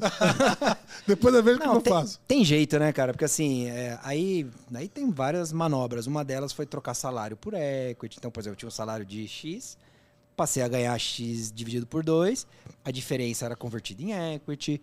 Eu vendi bicicleta, papagaio, é, vendi umas coisinhas que tinha, é, enfim, consegui. Entrar no risco. né? Entrei no, É, entrei no Só risco. tem um rim hoje, gente. É. Brincadeira. Então tive que, tive que ir, né? É, e aí a G-Direct foi o que. Foi um. como se fosse um prelúdio, assim, do que foi a Direct One. Porque ela era uma empresa de serviços, ela era uma empresa que ainda tinha máquinas, que fazia coisas de impressão, mas super super personalizados, colorido digital, teve parcerias com a HP, a HP estava das principais máquinas do mundo. Fui para Alemanha nas, nas feiras lá né, na Drupa, tal, as principais, trouxe muita tecnologia. Aí contratei os desenvolvedores, o Vagnão já, já era dessa época, desenvolvemos um monte de só, coisa. Vagnão. Não, veio da época do, do games, né? Vagnão, É, do game- sagrado. De É, games. aí é monstro estragado. Aí ele, ele desenvolveu na época, porque ele, esses Falando caras. Vagnão, ele, ele sempre teve aquela cara ali. Ele nasceu Eu, não- eu queria, eu quero conhecer ele Não, agora. Vocês têm que chamar ele. É, quero chamar ele, dele. vou chamar ele. Zé, traz o Vagnão aí, Vou chamar, vou chamar. chamar. Aí eu lembro que, cara, a gente fez um hack na época bem interessante, que a galera pirou assim. A gente pegou um case na época da Ambev, que tava lançando um produto chamado Skol Litrão. Não sei se vocês lembram. Skol- Lembro, claro, pô. Escolzão cachaceiro Lembro aqui, até hoje. Ah, é. Skolzão desse hoje tamanho. ó. Skol Litrão. É, cachaceiro aqui, meu. falou de cachaça. E aí a agência, na época que era a FNASC, ela trouxe um desafio pra gente, que assim, olha, não tem em todo lugar Skol Litrão. A gente, a gente vai lançar em lugares específicos. Vocês vão ter que printar um, um cartão postal, que nós vamos mandar para casa de clientes selecionados. Vai ter um mapa. Vocês vão ter que pôr uma, um desenho de uma escola do lado da casa dele, impresso, tudo personalizado. São 200 mil impressos, um diferente do outro, com esse PIN, que era uma escola litrão, que o cara Que só tinha que louco. virar. Assim, ó, ô Zé, você mora na rua tal, no mercadinho 123 XPTO, Tem litrão. tem litrão. Vai lá, leva isso, que você vai ganhar Que é o não sei o quê. convite. Que você é cliente especial e tudo mais. Caralho, foda. Cara, como, como fazer isso? Aí, Hacker Mind, né? O Vagnão, Vagnão, o Vagnão aí, hackeou Vagnão. o Google, cara. Ele fez um negócio. Ele programava em Delphi. Caralho. Delphi. Sagrado Delphi. Até hoje tem um Não, pô, até hoje tem umas soluções. Ficou bom, É, Delphi o código ficou bom. dele que... E aí fazia. O Delphi, o que, que ele. Cara, ele fez um RPA na época, sei lá, fazia uns print screen, assim, porque ia no Google, colocava endereço, um RPA, colocava endereço, chegava, pin, né, tum, tirava um print screen, salvava a imagem alta, jogava no sistema, jogava no servidor, imprimia na. Cara, Nossa, tipo uma máquina Animal, maluca. animal. Hacker, cabeça de hacker, né? Resolveu o problema. E esse case ganhou prêmio, ganhou caramba. Então a gente virou um centro de impressão super tecnológico e que era aliado ao mercado digital. Porque esse cartão postal tinha uma URL personalizada, que tinha até hoje, né? A gente fazia isso para Mitsui, fazia para várias empresas, para Mafre. Tinha uma URL personalizada que era um site personalizado. Sim. E a gente vendia o serviço digital como um todo. E começou a perder relevância o papel, onde o, o todo, né, a campanha, com o digital, começou a ficar legal. E a empresa como gráfica criando diferencial. Que era um diferencial. Tô bem posicionado como uma solução digital. Aí isso foi assim, só que isso era um modelo professional service. Sim. Bilava pouco produto, né? Não era um negócio SaaS, não era nada. E nesse, nesse de produtos escaláveis que a gente conhece, né? Pô, precisa ser um negócio multi-tenant, precisa ser um software só. Depois a gente aprende essas coisas, né? E e aí é, é, era um negócio de professional service e era um negócio que ainda tinha uma- um, um percentual de, de faturamento baseado no printing, Sim. no papel. E assim, tinha reunião de conselho tal, o negócio começou a crescer um pouquinho, aí eu trazendo a ideia pros caras, falou, cara, vamos matar isso? Vamos É. tirar o físico. Porque- né? vamos pensa sair no do print, futuro. Vamos sair, vamos. É. Quero vender. Pensa no futuro, o futuro vai ser mais digital ou vai ser mais papel? Ah, vai ser mais digital tal. Então vamos, pra esse- vamos, vamos radical para isso aqui? Ah, não, não, porque existe nosso negócio e tal. E eles estão certíssimos. Por quê? Cara, você tem que a Porque vaca tem, salvar. a, ali, tem um- né? a empresa que ainda quer o físico e tudo Claro. mais. Então, É, mantendo É a vaca inteira, né? pô. Ela tá, Alpha ela tá Graph, até né? hoje, É. ela tá até hoje. Sei lá, você vai imprimir uma monografia, o professor pede ainda impresso. Você vai. Eles migraram muito para signing. Então, o, o, o Walter Willets lá da, que era da Pinheiros, etc., criaram uns produtos, produto legal, que você imprime em chão, você imprime em parede. Você vai lá no, no shopping JK, tipo, adesivadão assim, Ah, Cara, aqueles eu tenho- adesivos eu da tenho- enormes, varanda é. ali e tal. Eu tenho umas fotos foda do meu filho. No, Eles criaram do uns, Homem-Aranha, assim. Se reinventa, né? Se reinventa porque, assim, é- é, nem sempre você vai conseguir pôr uma telona digital em todo lugar. Você imprime o negócio, fica mudando e tal. Alta definição. Então, assim, se reinventaram para o mercado específico, mas não era onde eu queria estar. Eu queria É o estar num negócio... escalável. né? Eu já estava com a cabeça no SaaS, Software as a Service. Eu já estava ali num... Software Eat the World, né? É, o Software- comendo o mundo. Eu falei, cara, esse negócio vai estar assim. Aí criou um desalinhamento estratégico. Ah, Nada de briga, nada de, de- Só desalinhamento. Cara, eu quero para um lado, vocês querem para o outro. Quando cria isso, você tem que tomar uma decisão. Né? que ele fala calma assim, eu sei como é, Zé. É dedo no cu e gritaria. É, exatamente. É, exatamente. Mas depois todo mundo fica amigo. É, todo mundo Criou um desalinhamento. Cara, né? é só negócios, nada pessoal. Negócio tranquilo. Negócio business. Tirando a parte do dedo, nada pessoal. Pequenos alinhamentos. Mas a. Tanto que eu falo com eles, né? Tenho, tenho é, inclusive carinho, admiração. São pessoas que Sim. acreditaram, são empreendedores. Acreditaram no lá. seu negócio, acreditaram É. no seu, na sua ideia, né? É, e estão tocando o business deles e estão vivendo ali. né? É, é, no fundo é um lifestyle business, né? Porque você toca. Aquilo dá um cash call pra você, dá um fluxo de caixa, você vive E daquilo. você tá feliz bem, e tá, feliz. tudo bem, é. É, É. um estilo de vida mesmo. E aí, assim, não era bem o que eu queria, né? Eu era bem mais novo, né? Porque na época eu tava com 30, né? E eles já estavam na. Assim, o, o perfil de, de, de franqueado de uma Alfa é um cara que já fez uma carreira executiva, se aposentou, pegou essa grana e abriu uma, uma franquia. Inclusive, é o, é o perfil de várias franquias, de McDonald's, né? A galera que fez uma carreira executiva, guardou uma grana, grana. não quer ficar em casa sem fazer Ah, nada. vou, vou, vou colocar em algum E- lugar. e- E a franquia te segura uma puta estrutura que você É, não precisa e, e já marketing, tem, né? Exato, você falar, já tem, Tem a- giro, uma tem inteligência. giro, né? Tem giro, É, tem tem marca Tem e tal. giro, é. O risco Negócio é menor. legal, negócio legal. Assim, ok. Né? E aí, nesse, nesse desalinhamento estratégico, aí ficou aquela história. Bom, e agora? Como que faz a, a cisão disso daí? Aí é uma engenharia super complexa, né? Paga para paga pra um, paga para outro, parcela, não sei o que e tal. Eu sei que, assim, naquele momento, a Direct One, ela foi fundada em 2012, o CNPJ dela é 2012, o business começou em 2013, z- com zero. Porque eu- como grande parte era professional services e é, printing, a hora que a gente abre mão daquilo e devolve para o você começa do zero. E aí, naquele momento, começou do zero. O que você tinha era um modelo 2013. de negócio. Então não tem 10, né? Assim, como eu, eu, eu fiz a saída em entendi. 21, então foi 8, 8 anos ali. Ali começou do zero, aí, cara, só que ferrou, né? Tipo assim, né? Começou do zero, sem dinheiro, sem investidor, sem produto, fudeu. Começar, né? Mas Saiu você e E quem? agora? E agora? É com vontade, né? Eu acho que o mais importante é a vontade, ter, ter vontade. e saiu você e quem? Você e o Vagnão? O Vagnão já tava na É, época. Saber se o Wagner tá junto. O Wagner Marcelo não já tava porque na eu época. acho que uma das coisas E- e- importantes, né, de quando você sai pra empreender, é você estar com outras pessoas, né? Não, então, Você- é, o Vagnão, o Marcelo. Se não me engano, não sei se o Silas. Você conheceu o Silas? Não, o Silas não Você conhecia. já tinha só saído. falar. só. É. Não sei se o Silas já tava, eu tava bem no comecinho, mas. O que, o que sempre. um- Uma, uma, uma- acho que um dizer que, eu, que, que a gente. Que eu ouço, eu particularmente ouço recorrentemente é. um, O, algo bem importante é você conseguir reunir um grupo de pessoas em torno da tua ideia, né? Sim. E aí tem lá, tem E números. que aposta com você, né, cara? o Porque, assim, essa, essa galera, que são uns quatro ali, passou um perrengue. Porque, cara, chega uma hora, assim, Você a abre gente. mão se- de muita coisa, Vamos né? supor que nós somos aqui fundador de uma startup, sentou, galera, tem que fazer Eu folha. topo, tem, demorou. tem folha amanhã, não tem dinheiro. Ah, mas na verdade tem dinheiro pra todo mundo, menos pra gente. Fudeu, vamos, vamos, receber. Não, pá, eu tenho conta pra pagar, cara. Putz. Fudeu, assim, é, pede pra emprestado pro seu pai, pra sua mãe, sei lá. Não tem, né? Nesse momento, uma galera sai. Nesse momento tem gente que fala, cara, eu gosto, curto a ideia, mas não tem como, eu tenho que pagar conta e tal. É, a gente passou por vários perrengues desse, vários, assim. Normal. é. Tem, tem vários. A galera ficou. um Depois o Zé, o Zé acompanhou. A galera se deu bem, porque, enfim, o, o final foi feliz. Poderia não ter sido, né? Sim. Porque, assim, uma vez eu ouvi uma frase de um cara que o Zé conhece, que é o Paim. Sim. Ele falou. Ele, é- ele, o Paim ele é o nosso terapeuta lá de. Guru.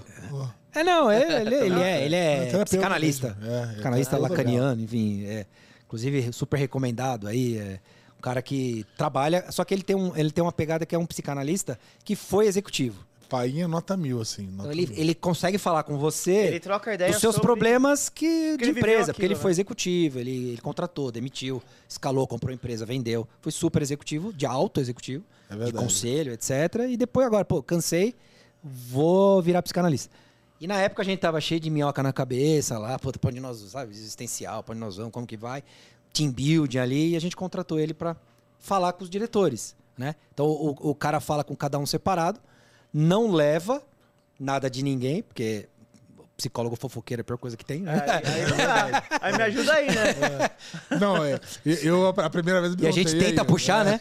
Não, mas o que, que ele falou? O que, que ele é, falou? A primeira vez eu perguntei, e aí, você é da empresa? Como é isso? Aí ele, não, cara, eu tenho a minha ética profissional. Mas ele te provoca sabendo do que os outros falaram. Ele nunca vai falar, mas ele te Ah, é, provoca. é. Então, isso é muito bom porque você para pra pensar. E ele me falou uma, uma frase que foi interessante. Ele falou assim: "A- qual- que é a diferença do cara super sucesso e do inconsequente que deu super errado? Assim, tem um empreendedor. Cara, esse cara tá aqui, tá, ganhou prêmio, etc. Sucesso absoluto. O outro, puta, quebrou, fudeu, ficou devendo. Qual que é a diferença desses dois? Sabe qual é? O resultado. Sim. Porque às vezes tomaram o mesmo caminho. Você entendeu? A- minha história poderia estar aqui, eu fi- eu fiz exatamente a mesma coisa. Chegou no final, fiquei sem caixa, tal, tal, tal, quebrei, não consegui pagar, fiquei devendo pra Deus e o mundo. Puta, história de cara, esse cara aí, história de, de fracasso, não sei o quê. Cara, mas assim, eu fiz as mesmas coisas e consegui ter sucesso. No fundo, a diferença é o resultado. Se você teve resultado, ó, o cara é de sucesso, tá, escreve livro, etc. Se você tem, ó, o fracassado. Cara, mas ele fez a mesma coisa, o mesmo caminho, né? O problema é que 90 e tantos Por isso que por cento- conecta no começo quando você falou que empreender é um negócio do tipo, cara, é muito risco, a margem é muito alta. Né? Muito alto, muito alto. É, é a história da guerra, né? Você tá numa situação de guerra, você tá ali, você pode tomar um tiro a qualquer hora. Tá na chuva é assim. pra se queimar, É, né? Aliás, a estatística é totalmente contra você. É totalmente contra você. Então, levar um tiro seria normal. É o que dizem sobre, para, sobre saltar de paraquedas, né? Você fala assim, cara, se der tudo. Cara, você, você salta de paraquedas, meu irmão. Se der tudo certo. se der tudo certo, você, Você vai sobrevive. estar vivo. Não, se der tudo certo, você sobrevive. Se der uma coisa errada, você morre. É, Se exato. alguma coisa errada, você Qualquer morre. coisa É. errada. Mas existe morre. aqueles clichês, né? Ah, o que, o empreendedor precisa ter, tal, tal, tal. Cara, a palavra todo mundo fala resiliência, né? Resiliência é a ca- capacidade de você envergar um material e ele não quebrar. Sim. Se quebrar, né? Não tem mais nada pra fazer com aquele material. Então o empreendedor é a mesma coisa, cara. Você vai envergando, envergando, envergando. O cara aguenta. Cascudo, né? Tipo, aguenta paulada. fi- Só que ele não desiste. Né? Obviamente, tem aquele momento que insistir demais é burrice. Sim. Né? Você já tá perdendo muito dinheiro, você já, cara, já, já tá absurdamente. Mas assim, o, o- quando você acredita e você sabe, você fala, é uma questão de tempo. Eu acredito no mercado, eu acredito no produto. Cara, a gente teve que, na história da, da, da D1, o Zé chegou mais no final ali, né? Onde a gente já tinha um produto SaaS, etc. Mas assim, o que a gente mais ouvia no começo, pensa em 2013, vocês eram da Sul América Sim. grande seguradora, como todas as outras grandes seguradoras. E a gente focou em seguradora. Pensa eu chegar em 2013, uma startup pequena, pequenininha, cara, chegar numa Sul América gigante e falar assim: você vai usar o, o software que eu desenvolvi, tá na minha nuvem. Qual era a resposta? Não. Nem fuder. Ah, não. Não, Ah, cara. gente, Servidor, tem que ser Você vai por on-premises. on-premise. Cara, a gente falava não. Não, o cara, não, mas eu vou comprar. Eu falei, mas eu não vou vender. É um posicionamento. Cara, eu vou comprar, cara, eu pago quanto for, cara, mas eu não vou vender. Por quê? Porque eu acredito que o futuro não é esse. Eu acredito que o futuro é outro. Poderia ser uma aposta errada. Mas pra mim, na época, e pros meus Convicção. sócios, cara, o futuro do software vai ser consumido como serviço. Vai ser. Tinha uma Salesforce, obviamente, que já era a grande empresa que trouxe o, o conceito, inclusive, de software as a service, né? Mas eu acreditava naquilo. Eu falava, cara, por quê? Porque, assim, se eu abrisse, ah, eu vou abrir só pra Sul América, vou abrir só pro Bradesco, vou abrir só. Cara, eu já ia ter Ferrou. o quê? Três instalações diferentes. Eu tinha que entrar no Três Gmood. customizações. Vocês já ouviram falar em Gmood? Sim, muito. Dá até arrepia. Dá até Arrepiou aqui, ó. Deu um. Deu aqui. Deu um troço no coração. É, deu- tá, tá, ó, acho que comer isso aqui é mais saudável que Gemude. Ah, o problema do G, o problema do Gmood é que não é só ele, tem o freeze de final de ano. Outubro ninguém faz nada. O freeze da, da, agora da Black Da Black Friday. Não, Tem só, cara. Friday e tem, e tem fechamento, né? E as empresas eram tranquilo com isso. Fechamento de resultado. Para em outubro e volta em fevereiro depois do carnaval. Você fala, como assim? Você não vai fazer nenhum update? Nada, Nem né? de bug? Não, não mexe porque é freeze. É, É fechamento de resultado. Fechamento de resultado. Cara, assim, Porra. isso. Mas era verdade, isso era Sim. old school, né? E a galera, assim, imagina a gente pequenininho, querendo vender, precisando vender pra viver, e todo mundo falando, não, você vai vender um não premise. ainda, né? Você vai vender um premise. E a gente não vendia, não vendia, tentava convencer de tudo que é jeito. é, assim, sempre, porque a gente sempre foi enterprise. Então, sempre investiu em segurança. Depois o Vagnão até se especializou em Sim, muito. Se em cybersecurity, assunto. em Cara, Tiramos- um aí, a- né? Wagner é uma lenda. No final da história, a gente tinha foda PCI, tinha. Qual que é o outro lá que a gente tirou?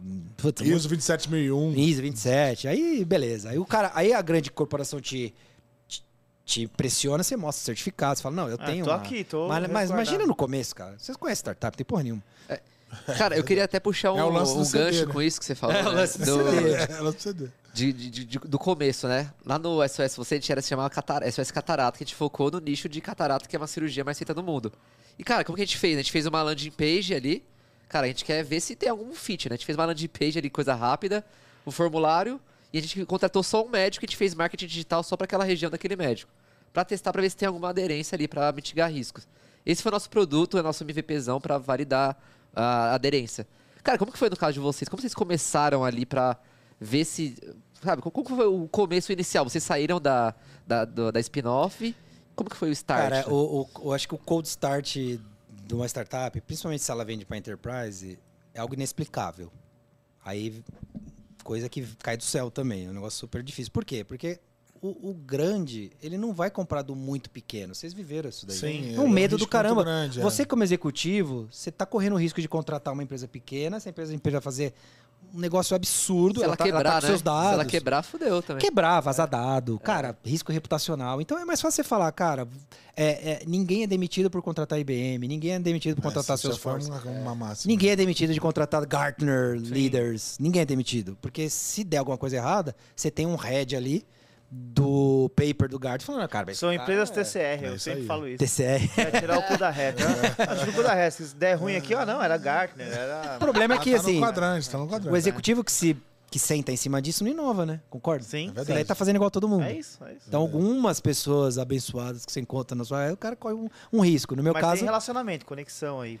É, no meu caso foi o, o, o- o Paulo Rossi lá na época que ele era um- uma espécie de diretor de marketing da Mafre.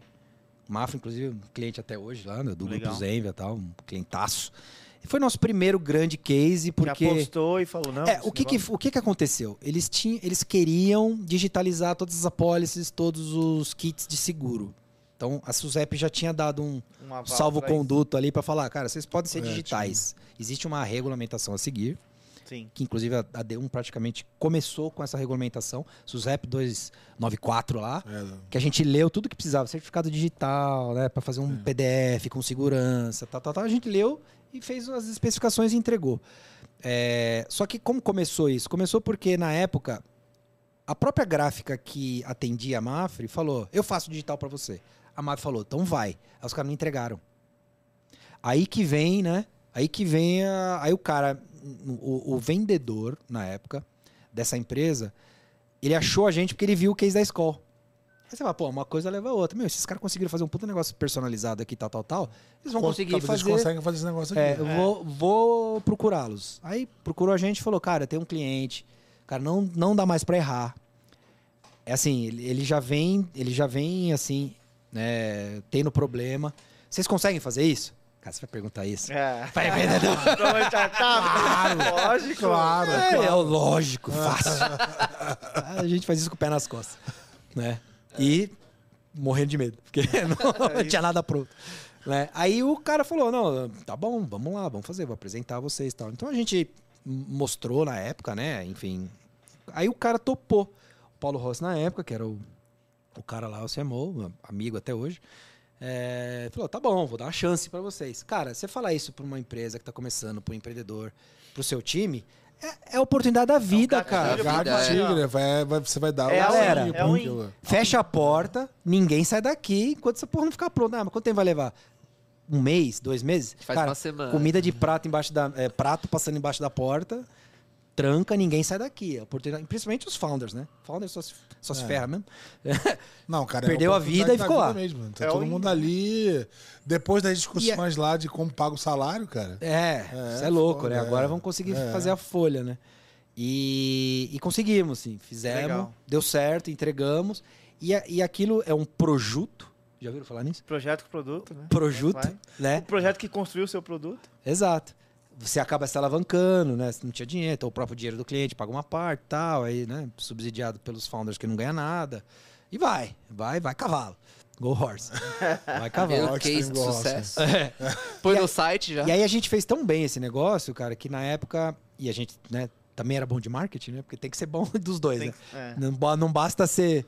né, tem, que, tem que saber apresentar. A gente fez um. um- um- escreveu esse case na, na, na Band, que era a Associação Brasileira de Marketing Direto, e a gente ganhou ouro na Band. Depois ele foi pra categoria da América Latina, a gente ganhou a Malta, que era o prêmio latino-americano. A gente foi pro Mundial, que era o DMA Echo Awards. E ganhamos também o prêmio do Mundial. Levamos os caras da máfia lá pros Estados Unidos tal. Da hora, Investimos. Foda, que foda. Cara, Foda. aí, olha só, esse é o cold start que eu falo, que é super difícil. Depois desse, filhinha de seguradora falando, também quero, também quero, É, também, também, quero, é. também quero. Obrigado. Que aí virou assim. esse mercado, igual ele dele, é quero igual assim, dele, cara. igual E dele. aí, cara, tem um negócio importante. Sabe que eu- quando eu falei que a grande não compra? Aí sabe o que os outros falavam? Ah, se a máfia comprou, né? Passou, É. pelo, É, passou pelo. já, pelo já validou, estão né? testados Validou, ali, é. testados ali. Então sabe? estou, meu. Que a máfia era, na época, juntou com o Banco do Brasil. Outra sorte, né? A gente tinha X BB com Mafre, é. fez a, fez a fusão com o BB, dobrou. Então o nosso volume dobrou, tudo dobrou. Ganhamos lá do céu. Pim, pingou um cliente que dobrou de tamanho. Pô, é outra tava- abordagem, outra abordagem. Aí a galera falava, meu, se a MAF comprou, etc., passou. Banco do Brasil, olha, olha a segurança do o, Banco do Brasil. mercado, Passou. o mercado segurador ele é muito assim, né? Ele é muito Maria vai com as outras. Cara, Aí veio um na tá época. fazendo É isso que eu quero saber. Aí veio o Toque? Marine, veio o Mitsui. Cara, depois o Zé acompanhou, 80% das 10 maiores ali, tava com a gente. E, e por que o mercado segurador? Vocês fizeram algum alguma planejamento pra- pra focar neles? Ah, sei lá, tamanho de mercado. Muita gente fala, ah, esse tamanho de mercado é, ele é atrativo, vou focar nesse Essa- primeiro. Essa pergunta é boa porque foi o famoso assim: é, me compra que eu vendo. Então o mercado segurador começou a comprar. Entendi. A gente, óbvio, por tamanho não tem, não tem como fazer mais do que um. E a gente falou, cara, o mercado é grande. A gente nem conhecia, né? não, o Falou, mercado segurador é absurdo. Absurdo. E a gente E buscava. muito- é, é um mercado muito De volume. assim. E de Tem- volume. Tem muitos tipos de documento. Não, e vocês sabem, né? É zoado. A cozinha é suja. É zoada. É, é assim, puta, é, sistema É igual banco, legado. São milhares Mainframe. Ixi, é uma delícia pra quem quer É igual fornecer banco, coisa. Igual banco, cobol pra caramba Cobol. tal. Assim, mudou muita coisa, né? Por exemplo, Sul América eu acompanho desde o comecinho, que a gente sempre tentou vender pro Cris, ele nunca comprou. Depois ele comprou. É, é- Bom, Mas vocês acompanham. comprou aí, Cris. Ajuda É. a gente, né? Não, é que depois apostou, Não, é- apostou no nosso concorrente lá, que é a GMC, né? É. Que é puta software bom Não, também. pior que ele comprou e eu tirei. É. Mas eu não sabia na época. Você foi o responsável por matar a gente lá na Sul Foi, América. Porra. Mas a. Não, mas a gente bilou muito um produto de saúde lá, que era um, um impresso personalizado e tal. Sim, que era bom foi o que era último. bom. Foi o último que a Quad a gente implementou. Então a gente bilou Eu Sul um América. projeto que era a digitalização da assinatura dos médicos. Acho que a primeira assinatura digital, talvez, aí no mercado segurador. É. Que na época que tinha que fazer uma. Tinha que virar todos os, os- as seguradoras para operadoras e tinha que ter o aceite digital dos, Isso, dos isso, médicos e tal. Fiz junto com o Plínio, não sei nem se. Acho que o Plínio tá na, Tá, na tá, Zenga, tá lá, né? tá lá, tá lá. Ah, é. ele, ah, você tava lá? Na- 2015, 2014, É, sei então. lá. Então, então. O Tá Rafa- vendo? Como o mundo é pequeno, cara. Pô. Então, Eu- então assim, Cara, o que a gente tá falando aqui é, é muito foda. Porque, cara, a gente tá falando de como começa uma empresa que, que, é, que foi enorme, que foi vendida pra uma empresa maior ainda, né? Então, mas E- só, e- só, e- só pegando o ponto da Sul América, cara, o Cris, na época, eu lembro, ele tomou a decisão de ir pro Google, vocês lembram? O e-mail, Sim, Docs, sim, etc. tudo. Ninguém fazia. Em e a 14. Amazon Ah, e o caramba. Então, uma das primeiras empresas aí pra nuvem, porque ninguém ia, cara, tu não tinha medo. o, o, o Chris tomou a decisão de, de ir pro Google, tirar a Oracle, tirar a IBM. Valente. Valente pra Valente. caramba. Valente pra caramba. Foi uma disrupção gigante. Não foi tudo de uma vez, obviamente, mas num espaço ali Ainda de tem algumas coisas. sete coisas. anos. Ah, Não, cara, tem coisa. acho que vai ter até Não tô falando de 300 um anos vai ter. full, um full sourcing que era gi- gigantesco. É que agora é Ali. é- Não, agora é. Quem comprou? É Redditor. Redditor. Não, né? é, Redditor, tem, tem, né? tem Vendeu pra Allianz Allianz. É alto. Aliás, É. a parte Alto, alta. a vendeu, Alto né? foi pra, pra, pra Allianz e, a- e o que sobrou de Saúde, saúde, odonto, vida odonto, vida previdência. previdência. Cara, eu acho que legado de Enterprise nunca vai acabar, assim. Não, É, é, os processamento caras. em massa, cara, é muita coisa. É. Mas você tava falando, desculpa. Não, tá falando que o que a gente tava comentando aqui da sua história de, de lançamento é, é muito é enriquecedor, principalmente pra quem tá vendo e tem uma ideia e quer lançar, né? Porque, pô, uma empresa desse porte que foi vendida né, pra, pra Zenva, uma empresa maior ainda, cara, começou com um cliente de um nicho específico que não, não tinha nada muito planejado ali, né? Você, pô, foi quem quis e quem foi que vocês é, conseguiram gerar valor de fato. E aí acho que a partir disso vieram as melhorias de produto, que vocês acho que formataram até a cobrança, né? Não sei como foi a, a- a primeira cobrança, foi um projeto. Se, se vocês receberam pelo projeto ou se foi já mensalidade, né? Não, foi, foi o projeto, mas como a gente ficou com. A gente. Vocês, vocês conheceram o Quadrant lá, né? Que era um software que gerava PDF e tal. A nossa diferença é que ele era a Esse mesma aí que eu coisa. usei. Esse aí que eu usei. É, então. Era assinatura digital e tal. É. já. a- qual que é a diferença? O, o Quadrant, você tomava uma decisão de instalar o CCM, que é o Customer Communication Manager, no seu, no seu servidor. Então você passa a absorver um custo de infra e você não tem custo por geração direto. O nosso sistema era diferente. Você não tinha custo de implementação, você não tinha custo de infra, mas eu te cobrava por geração. Por geração. Então a gente pegava assim, gerou um milhão de PDF, cobrava lá um centavinho por cada PDF gerado, É já isso, com assinatura entendeu? digital. Ele já era as a service. Uau. Mas é service. A Eu- gente fez um CCM as a service. Você ganha na Eu, escala, acom- né? eu acompanhei essa não ganha mudança, na- essa mudança de modelo mental, assim, de, de uma empresa que fazia compras milionárias, assim. Não, e, e implementação ridícula É, de. quase. sangrenta. Tô falando de Sangrenta, centenas é. de milhões de Sim. reais. E de, de um discurso. Para um discurso que, cara, a gente não compra mais nada, agora a gente Porque assim, só paga para como pensar, cara. serviço E não faz sentido. Para pra pensar, um software não fica velho muito rápido. Fica. Então- você faz hoje é legado amanhã. Então, mas a discussão Então de você tem que- MRR, então software- aqui, né? Mas até O porque- software é serviço. Sim. Não é software, não é, é um serviço. Você tá comprando um Se serviço. você vende um projeto, por exemplo, você vai ter uma re- receita recorrente ali por seis meses, oito meses. Agora, a partir do momento que você toma a decisão de que, cara, eu continuo atualizando o produto e você vai pagar por ele recorrentemente pelo consumo dele. Cara, é uma discussão disruptiva. E por isso que tá todo mundo indo por esse caminho, né? Ah, e o projeto foi tão, na época, bem feito lá tal, que até o Candian veio pro nosso. Pro nosso que o verdade, Candian, verdade. vocês conheceram, Não, foi o cara que implementou o Quadrant lá na Sul-América. E, fi- e ficou anos, ficou anos. O, o, o, o, o kit do individual ficou muitos anos. muitos Sim, anos. sim.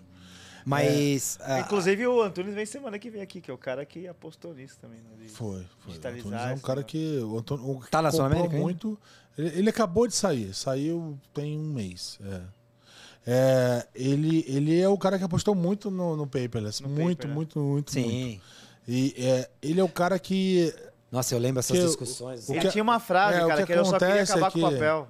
É, Não, e, É e- muito legal. Só que assim, eu tenho certeza que ele chegava na rede lá, no cara de comercial, etc. Eles falam, não, mas o corretor não vai gostar. exatamente. As pessoas querem a carteirinha É, na quero, carteira. Eu quero colocar no meu bolso aqui. Aí sabe o que a gente fez, cara? A gente, bem no comecinho, a gente fez na wallet do Android e no wallet do iPhone. Falou, cara, o cara bate num QR Code, tum, já instala a carteirinha no... Hoje todo mundo faz isso. É Olha, verdade. que bagulho louco. Um mundo pequeno, Eu, cara. ta- eu tava nesse projeto, cara. Você, a refaturação do app, que era pra ter essa questão da wallet, eu tava. 2014. Então, assim, você sempre vai ter objeções vendendo pra uma grande empresa e você tem que ter nas respostas. Ah, então, ah, não, mas o cara quer a carteira. Cara, vamos pôr na wallet? Ah, isso, é Isso. legal. Ah, mas o cara não sei o quê. E-mail não chega. Vamos fazer uma orquestração? Se e-mail não chegar, a gente manda SMS. Se SMS não chegar, eu mando WhatsApp. Se WhatsApp não chegar... é, Ah, e, e vamos que- começar agora a usar. Um O- caminho que a gente sempre usou muito foi fazer os dois. Tá, tá bom, então vamos fazer os dois. Vamos fazer os dois. Lembra? E Aí a gente vamos- começou... vamos ver Mas é que hack vai- de cultura, ver né? Ah, é Pareto agora. É, hack de cultura. É. Vamos fazer Pareto, cara. É. Vamos colocar aqui no digital que reclamar de entrega física. É 80-20. Não, e outra, não, não só isso, né? A gente, depois a gente ganhou um, um grande cliente nosso, foi a Porto Seguro. Porto Seguro apostou massivamente em todos os lados, desde o lado do chatbot, né? Pensando em Smart, e desde o lado D1, Muito. clientaço, né? E cliente bom, assim, cliente parceiro, tudo, e que cresce, né? Cliente próspero. Então, pô, um dos melhores que tem.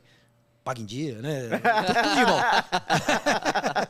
Tudo pra ser um sucesso É. sempre. né? E, e, na- e aí a gente estourou, porque, pô, cara, eles cresceram demais e compraram demais, e tudo que era produto que a gente apresentava, eles compravam, porque os caras estavam crescendo muito, e uma empresa muito inovadora, Sim. e que, que é excelência no Que atendimento. aposta, né? Vambora. Então eu me compro que eu. A D1, até- assim, até hoje, seguro domina, assim. Todo, cara, tem grandes empresas de varejo lá. É, Tilt tem bastante, tem, É. tem, tem. Eu diria que hoje tem muitos segmentos diversificados, assim, Sim. né? É bem É, diversificado. até porque também misturou com os clientes da Zenvia e, cara, É. a D1 tinha 100 clientes. A Zenvia tinha 20 mil, 15 mil, sei lá. É, são 12 É, é outra característica, né? 1.500, São é. clientes É, menores. massa, né? São clientes menores, mas assim, obviamente, eu, eu, eu não acompanhei tudo, o Zé tá lá acompanhando, mas assim, é, começou, cara, tem um cliente grande aí, passa pra gente, a gente sabe atender cliente grande, tem um cliente pequeno aqui, passa pra vocês. É óbvio, todo mundo que compra tem que fazer essa sinergia. Sim. É, isso que faz o negócio dar certo. Não, sem Prosa dúvida. ali, né? Cara, eu acho que tem uma história eh, do cacete, assim, uma jornada foda, né? Quase dá pra construir a jornada do herói aqui, né? e, e aí, assim, uma- questão que eu. um, eu tenho algumas questões que eu, que eu queria não deixar de passar. A primeira delas é a seguinte, cara. Você até escreveu um artigo lá no site da Endeavor do, do 0 a 100 milhões, né, cara? Você construiu a tua história é, baseado em todo esse repertório que você, que você veio aí acumulando e no fim com a liquidação ali da empresa, etc. O que, que mudou assim da, o que, que, você, ou melhor, o que, que você entende? Eu, eu, eu, eu capturei um pouco de que, você não acredita, de que você não acredita em receitas. Aquela receitinha de bolo like coach do tipo acorde às 5 da manhã e tome é, 99, Ô, quase Zé, 99. ô, Zé. coma um ovo cru. Se acordar às 5 da manhã, deixasse você rico, o padeiro. Então, é, O padeiro era milionário, hein, cara? E se fosse pra, pra fazer uma caminhada também, o carteiro tava imortal nessa história. Então já entendi que você não acredita em receitas, mas o que que você entende que foram os gatilhos para você cumprir essa. seguir essa jornada é, de sucesso? Eu entendi que, obviamente, tem um aspecto variável da história, mas eu queria que, se é possível isolar, o que seria? Cara, assim, é, é 100 milhões de receita é uma receita legal, porque é um threshold, né? É, uma- é um limiar ali que você passa, que é, é assim, na época, eu não contei aqui, né? Mas a Endeavor tem um papel muito preponderante, porque eu virei empreendedor Endeavor em 2015. Legal. Acho que vale você explicar o que é Endeavor. É, eu vou, vou, vou falar sobre, sobre qual que é o papel né, da, da Endeavor na carreira do, do empreendedor. Mas assim, é, e, e no fundo é uma rede de mentorias, né? Você faz mentor com os melhores que tem. E uma vez um mentor me falou, ele falou, cara, quando você passa... Para pra pensar assim, quantas empresas de pouco tempo de vida faz mais de 100 milhões? São poucas. Eu lembro que eu fiz essa mentoria, sei lá, cinco anos atrás. Ele falou, cara, assim, você conta SaaS, 100 milhões, você conta assim, em 10 dedos, 20 no máximo, não tem. Não tem. Você rompeu uma barreira, né? É uma barreira assim, No mercado Super brasileiro difícil, ainda. super difícil. Pequeno. É, e, e a mesma coisa é 10, né? Chegar em 10 por ano, que foi quando a gente fez nossa Série A com o Bradesco, né? Isso foi em 2018, 18 para 19, onde a gente fez a, a nossa Série A, que a gente pegou 20 milhões de investimento da Bradesco Ventures, né? Que foi, foi a primeira captação? Não, teve o Vanderlei, que foi um anjo, que foi em 15. Achei que era Vagnão. É. O Wagner veio na raça, veio na Wagner- raça. O mito. Veio na raça, é mito. O... Não, foi assim, a- quando eu fiz o negócio de cisão, eu fiquei com uma dívida, que obviamente eu não tinha dinheiro para pagar, né? Mas o que que tava na minha cabeça? Cara, vamos pular de paraquedas, vamos pular do penhasco e vamos construir o paraquedas.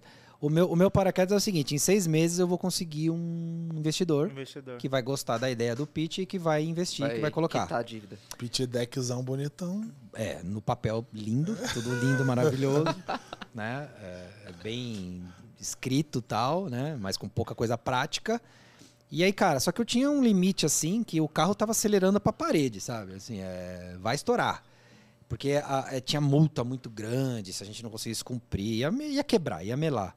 Cara, é aquela história que eu contei da- do empreendedor, no laço ali, no último segundo aconteceu. Mas olha que negócio legal, porque Aí a- o anjo entrou, o anjo caiu do céu, fez o primeiro investimento hoje, foi o Vanderlei da Fortei e tal, não sei quanto você, você conheceu, mas que daí ele fez esse investimento. só ouvi falar, não, conhe- não É, conheço. mas- ele tinha uma empresa grande, tem, né? Uma empresa grande na área de infraestrutura de, de venda de hardware. Cresceu pra caramba tal. Quis diversificar. Um cara fez o making, o matchmaking. Ele, ah, beleza, quanto vocês precisam aí? Cara, na época a gente pegou, eh, foi 5 milhões de reais. Na verdade, foi 5 milhões de reais e dois Nutanix. Lembra do Nutanix? Um- é, então foram 6 milhões. É. Seis- quase, milhões. quase 7 milhões de reais. Quase sete, porque o É, Nutanix é um barão, é. velho. O Nutanix, pra quem não sabe, é um servidor de hiperconvergência. A gente fazia muito processamento de PDF, já tava casa dos milhões de processamento, e PDF é um negócio pesado pra processar. A gente não tinha tecnologia pra fazer isso na nuvem, não conseguiu destravar lá pra fazer na nuvem. é, do jeito que tinha que fazer, com assinatura digital e tal, e a gente tinha que fazer isso on-premise e não tinha hardware pra isso, a gente comprou, fez colocation analog é, e resolveu por um tempo o nosso problema. Depois a gente foi tudo pra nuvem. Cara, resolveu. Mas daí ele colocou anjo. isso. Foda. É, porque foda. 5 milhões hoje é um seed, né? É, é, foi, fez- foi um seed, assim, na época. Ele, enfim, foi super parceiro também, porque pegou todos os perrengues com a gente, é, de dificuldade, etc. Acho que sempre ajudou quando a gente precisou. Duro, né? Como todo investidor, falando, não vou ficar dando dinheiro à toa e tal, né? Sempre Entrou com um pouco de, entrou com capital intelectual também. entrou, dando ajudou. Orientação tal, e tudo. né? orientação. Virou conselheiro. Né? Nosso, tudo. Só que a gente foi assim. Só que o- qual que é o problema? Esse dinheiro não foi pro negócio, esse dinheiro foi para pagar dívida. Que é uma bosta, cara. O bom do dinheiro é pra você desenvolver produto, contratar equipe de vendas. Então é meio que continuar bootstrap. Você pega uma grana, mas não pode usar. É. No- você paga a dívida. Sim. Você entendeu? E aí, enfim, fomos no e barranco lá. Sempre teve que ser uma empresa que gerasse caixa, né? Não dava pra queimar muito. Aí o Zé falou da- do, do termo Nutella, né? Quer dizer, o raiz é gerar caixa. Esse é o raiz. O Nutella é trabalhar com o dinheiro do investidor. Vamos queimar. Vamos queimar, né? A gente não podia fazer isso, ia quebrar. Né? E aí a gente foi, foi, foi, foi. Quando chegou 10 pau, né? Você faz 10 pau de receita, você já tinha, tinha, né? Hoje já não é mais, mas você tinha um tamanho de Series A. Pra já pegar um cheque de 20, 30 milhões, né? E a gente tava ali com a tese de máquina de vendas, tal, a gente criou um negócio legal ali, dá pra escalar, o produto tá minimamente bom, tal. É hora de pegar. Falou, então vamos. E aí a gente tava com alguns term sheets na mesa, né, de fundos de venture capital, a gente apostou na proposta do, do Bradesco que pra gente fazia sentido, porque a gente era uma empresa que vendia para enterprise, então a gente precisava dos, dos grandes, e a gente tava começando o Bradesco querendo comprar pra caramba. Principalmente a área de cartões do Bradesco, que, né, um belo cliente lá com FIS e tal, tá até hoje. Até hoje tá lá. Belo cliente, belo cliente. E aí, cara, Então você não olhou só pra grana, tinha um approach também de. de- Tinha, do tinha. potencial Conexão que- e tal. É, a gente foi entender, você pega assim, Bradesco e tal, no Bradesco eu digo que Bradesco, todas as empresas desse tamanho, não é um, eles não são uma empresa. Eles, ele é um É um- mercado, é- cara. É, um, É. é. Cara, a maior seguradora, é, é, do um dos maiores, segundo maior banco. A maior trafegadora O consórcio de dados do Bradesco de é maior é. que a XP, É sabe? O consórcio do Bradesco, que, nem, que ele nem... Previdência A gigantesca. maior Plano de saúde de- é um dos maiores. De dados de saúde, que é a Horizon. A A uma aí você começa da a ver... A são Vale, a Fleury. Fleury. Aí você fala, putz, aqui dá pra, né... Memed, enfim. Isso. Aí, assim, dá pra gente vender bastante aqui. Monstro, né? É, a, a gente vai ter o dinheiro e vai ter o acesso. É, apostamos. E aí, cara, foi interessante que daí deu certo, porque a gente tava com 10. Em dois anos, praticamente, a gente fez 100. Que legal. Não com eles, obviamente. Teve, teve uma, no meio do caminho, teve uma aquisição, que foi a Smarkio, um M&A. É, então, você fala da, da, da jornada, a gente passou por tudo. Passou por fundação, passou por Product Discovery, passou por Product Market Fit, passou por captação de anjo, passou por criação de vendas, passou por M&A, passou por dívida estruturada e depois fez um merge, um pro forma numbers e fez o IPO né? Porque o, o nosso IPO foi o IPO da Zenvia, na verdade, foi um IPO diferente, porque a gente não foi uma aquisição e essa aquisição foi lá e fez um IPO. fez a gente IPO, fez junto. fusão e... É, a gente juntou os números porque os- fazia sentido, né? A gente trazia um lado mais de software, de margem, eles traziam robustez, trazia a plataforma. volume. Então a tese A combinação de juntas. elementos ali. a gente era relativamente é, grande proporcionalmente, né? Enfim, não era uma startupinha que mexia 1%. Não, a gente mexia principalmente em margem. Relativamente, A muito gente mexia porque a gente era, sei lá, vou chutar aqui qualquer valor, né? Sei lá, suponha que você é 10, 20% das vendas, mas você é mais da margem porque você é um software SaaS que tem mais escala, etc. Então você Cliente premium. muda né? ponteirinho ali, muda os ponteiros para você fazer uma boa, um bom roadshow e fazer o capital. Que E a animal. abertura do capital. E aí, na época, era uma decisão, né? Enfim, eu e meus sócios, junto com o Bradesco, inclusive. Cara, e aí, o que, que a gente faz? A gente faz uma série B? Tava na mesa. Sim. Tinha proposta fazer a série B. É pegar uma bala, aí Ou não é é mais pegar 20, é pegar 200. Vamos pegar 200 milhões, vamos escalar, vamos fazer o nosso IPO, etc. Ou vamos fazer o IPO Exit, agora? é. Vamos fazer o IPO agora. Cara, é uma decisão, cara, não tem certo e errado. É. O pai me É, ajudou as- bastante as na época, fiz muita né? terapia. Porque no fundo você tá vendendo um negócio. Quando me perguntavam, eu, que- eu dizia sempre a mesma coisa, né? É é uma decisão super difícil, assim. Eu fiz bastante, bastante conversa. bastante- Aí que veio falando da Endeavor, né? Caramba, vai, vai dar tempo. Cara, Mano, Tá estourado boa, aqui. boa. Tá estourado aqui. voa, boa, né, cara? boa, da hora. Eu te falei que o papo Não, e, o papo, o papo leve assim é né? isso. É. O papo a gente flui. nem falou sobre. co- Como. Eu esqueci o nome da empresa agora. 10 minutos. Ixi, Olha lá. Tesouro. Mas não, não a- fica, tr- fica tranquilo. Pode falar da Endeavor que dá tempo. Tá, então, a Endeavor é, é é uma rede que ajuda empreendedores, né? Ponto. É, no Brasil tem uma história assim, o pessoal do 3G ali, né? O, o Jorge Paulo Paulo Lema. Lema, o Beto Sicupira, o Marcel Teres e tal, ajudou a começar. O Fersen, né? Ele até fala, o Fersen é da GP, começou no escritório dele.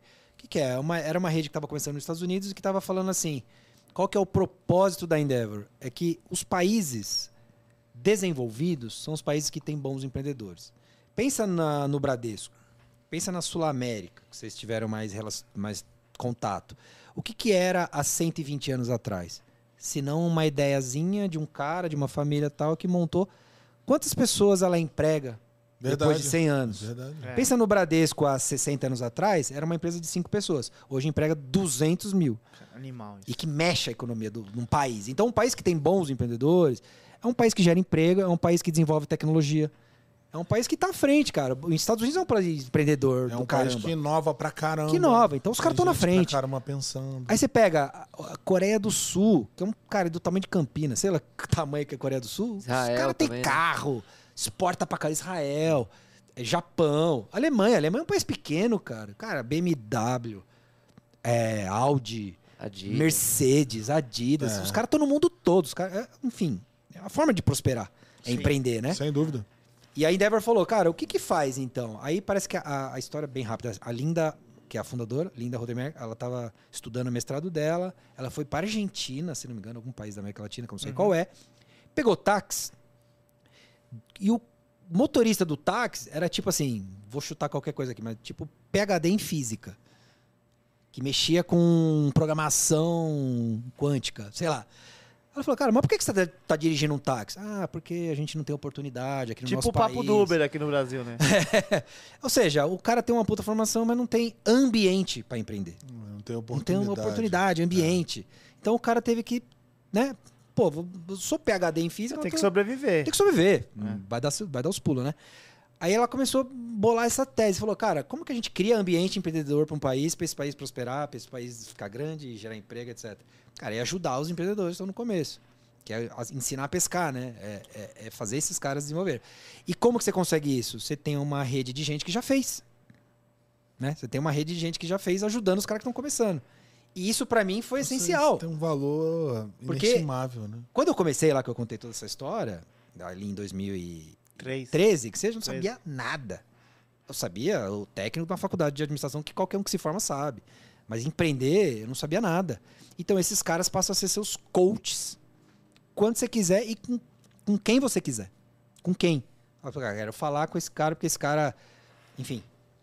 né, Na época, Laércio Consentino, o cara fundou a TOTUS, aí, todos, todos esses caras ali disponível para te ajudar. Porque eles também dão um negócio para né? você, que é o give back, que não tem preço. Eu suponho que você seja um cara que tem dinheiro. Você consegue comprar a hora do Jorge Paulo Lema? Ó, vem aqui me ensinar? Não. Mas pela Endeavor, pelo propósito, ele vai de graça, ele não vai cobrar.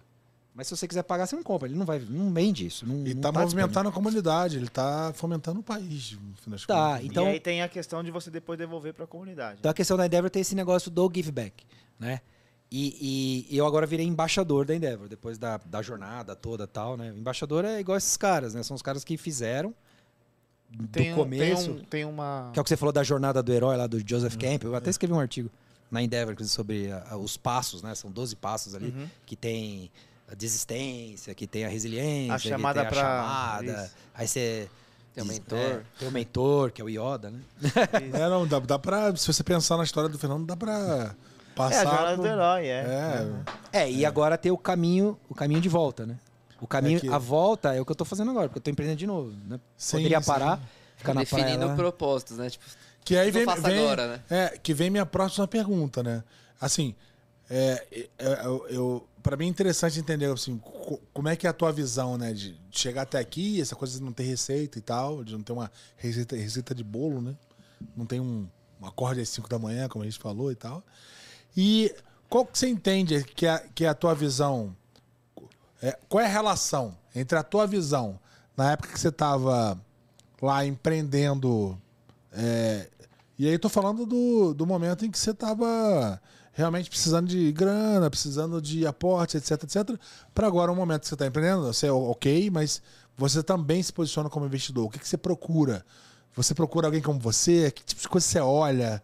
E aí, isso é interessante para o cara que está em casa, né?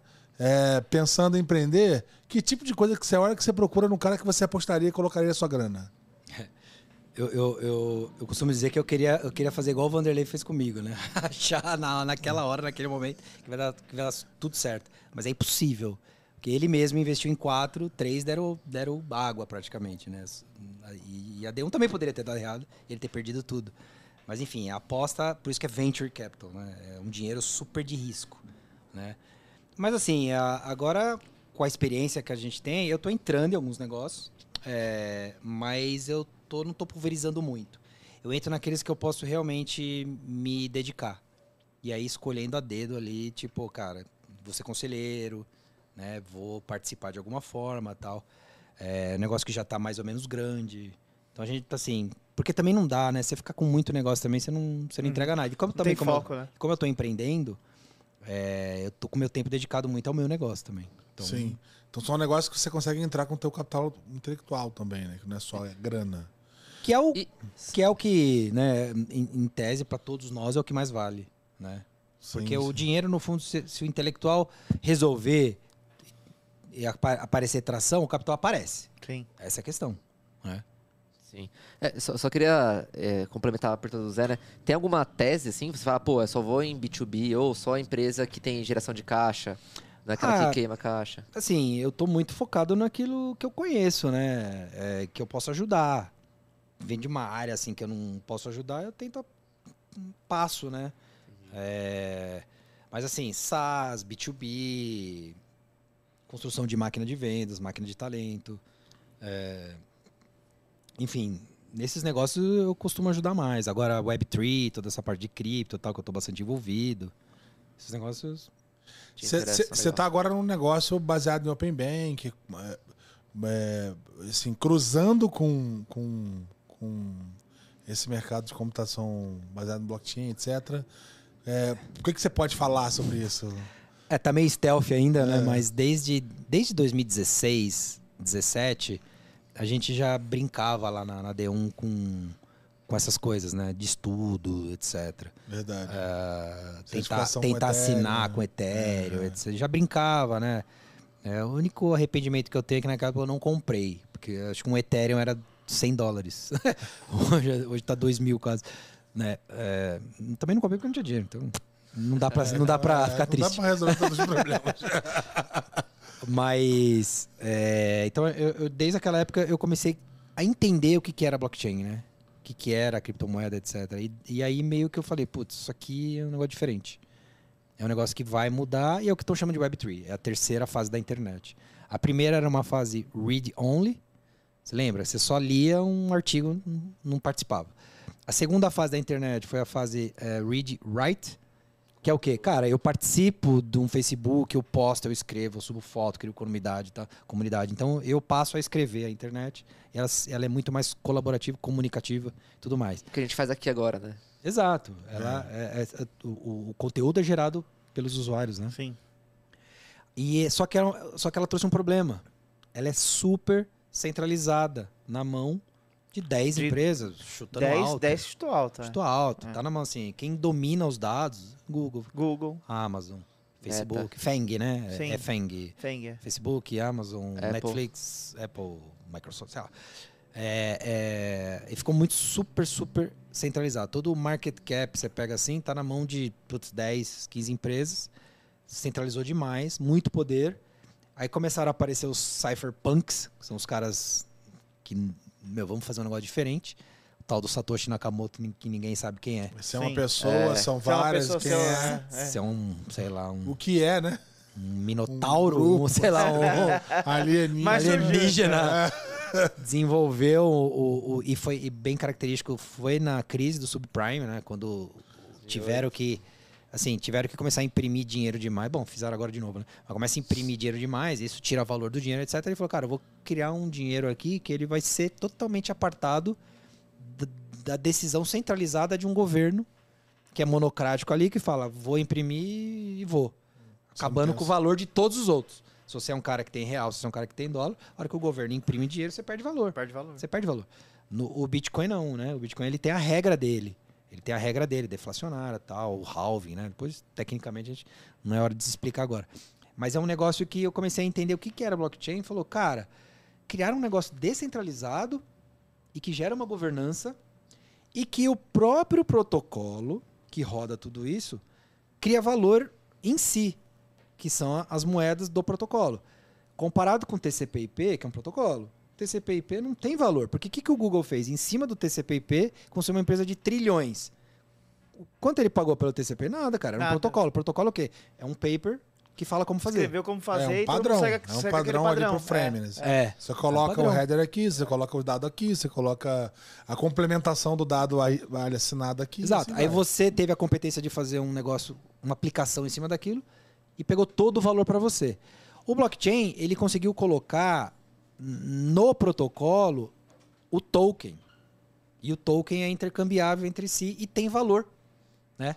O que criou a tal da Web3, que é a próxima fase da internet, que é uma fase descentralizada, é uma fase que é, as transações globais elas são seguras e digitais. Sim. Então você trafega né, é, é, no Japão, do, do- da China para a Rússia, etc. Você confia.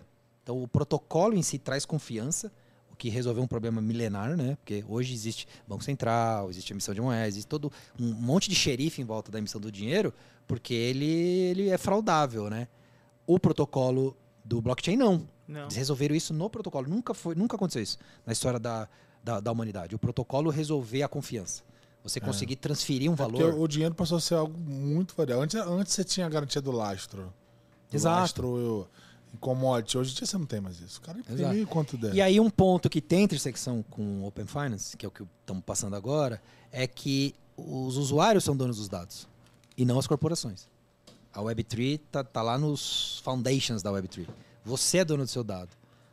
Hoje, quem é dono do seu dado que está lá no Google é o Google. Quem é dono do seu dado que está na Amazon é a Amazon, não é você. Você não tem direito nenhum daquele dado. Mas o dado é seu, não é? O problema é, teu. então Quem é. vai monetizar é ele. Mesmo o dado É, sendo seu. Isso é muito louco, né, cara? É muito louco porque eles usam isso pra milhões de coisas, né? Então tá quebrando uma lógica de mercado e eu acredito que o futuro ele vai ser baseado nisso. Então é, é essa que é a, a, a- questão da gente estar tão interessado nisso. Aí tem o Open Finance, o Open Finance acontecendo que é a mesma coisa, né? Os bancos não são mais donos do seu dado, é você que é dono do seu dado e você vai poder monetizar, vai poder passar para quem você bem entender, desde que você dê o consentimento. Então tá que- quebrando a lógica de mercado. Eu acho que é um ótimo momento para você investir. Porque é a hora da, da mudança e você tá lá para tomar água fresca, né? É a hora que, é a, hora que a coisa está escalando, que as pessoas estão aderindo. O momento de que- timing é eu, eu é- acho que é perfeito. É, então- E, e te- tem uma coisa assim da, da, da, da criptomoeda, né? Porque o, teu negócio ele relaciona as duas coisas, né? Essa ele relaciona não a criptomoeda em si, mas relaciona essa questão da, Tokenização. da, da, da tokenização, etc. É, com, a, com a proposta de você de você lastrear baseado nisso, né? É, e, e- e- uma coisa que se- sempre é uma dúvida, eu acho que da maioria das pessoas é da onde vem a confiança. Porque assim, por mais que o, o, o- dinheiro impresso ele tenha uma questão de confiança, e de fato existe, né? O fato do lastro ser vago, etc, etc. Até a política monetária que É. controla, né? Você você tende a acreditar na política monetária. Exato, é. Mas o governo Então, vai lá e onde- imprime. O que aconteceu? Acabaram de imprimir muito dinheiro por causa da pandemia. O que aconteceu? Inflação. O que, que é inflação? Seu dinheiro perdeu valor. Então, a- a- a- o valor está dependendo de cinco pessoas que entram numa sala e falam, vamos imprimir? Vamos. Acabou. Você já perdeu valor. O problema é o mesmo, né, no fim das contas. né? É, é muito sobre como você confia na, na moeda. É. No, mundo, no mundo de cripto, você não faz isso porque você passa a confiar no protocolo. O protocolo ele é desenvolvido pela maioria. É um negócio mais democrático que tem, né? Porque o Bitcoin ele é mais demorado, porque a comunidade é lenta para tomar decisão. Mas toma. Ah, vamos mudar, vamos, vamos. A Ethereum ela tem uma comunidade mais ativa e eles mudam mais rápido. Tanto que acabou de acontecer a mudança do Proof of Work para Proof of Stake. Né? Tecnicamente também a gente pode explicar, mas basicamente um consome muita energia, porque todo mundo cria as- os desafios matemáticos para provar que aquela operação ela é válida e real. Ele, ele é criado, mas todo mundo desperdiçando energia. O Proof of Stake ele muda totalmente, porque daí ele passa, em vez de ter máquina, a ter tokens stakeado. E se você fizer uma besteira, isso tem a ver com teoria dos jogos, né? Se você faz alguma besteira ou, ou fraudar uma operação, etc., você perde parte daquele stake. Então você não pode ter um mau behavior ali na, na rede. Só que você, eles reduziram em 99% o consumo de energia. Eles fizeram merge da solução agora, né? Fizeram merge. é. Só que ele, o, o, o Ethereum ele tem um. Ele, o Vitalik Buterin ele fala que está em 44% pronto, né? E tem mais um roadmap de três anos aí, onde o final de tudo isso é ter um sharding.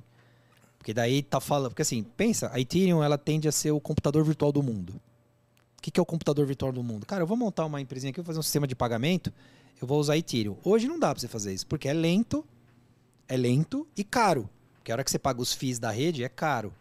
Eles estão fazendo essas mudanças e tem um, você vê o roadmap, ele vai lá até 2024, 25.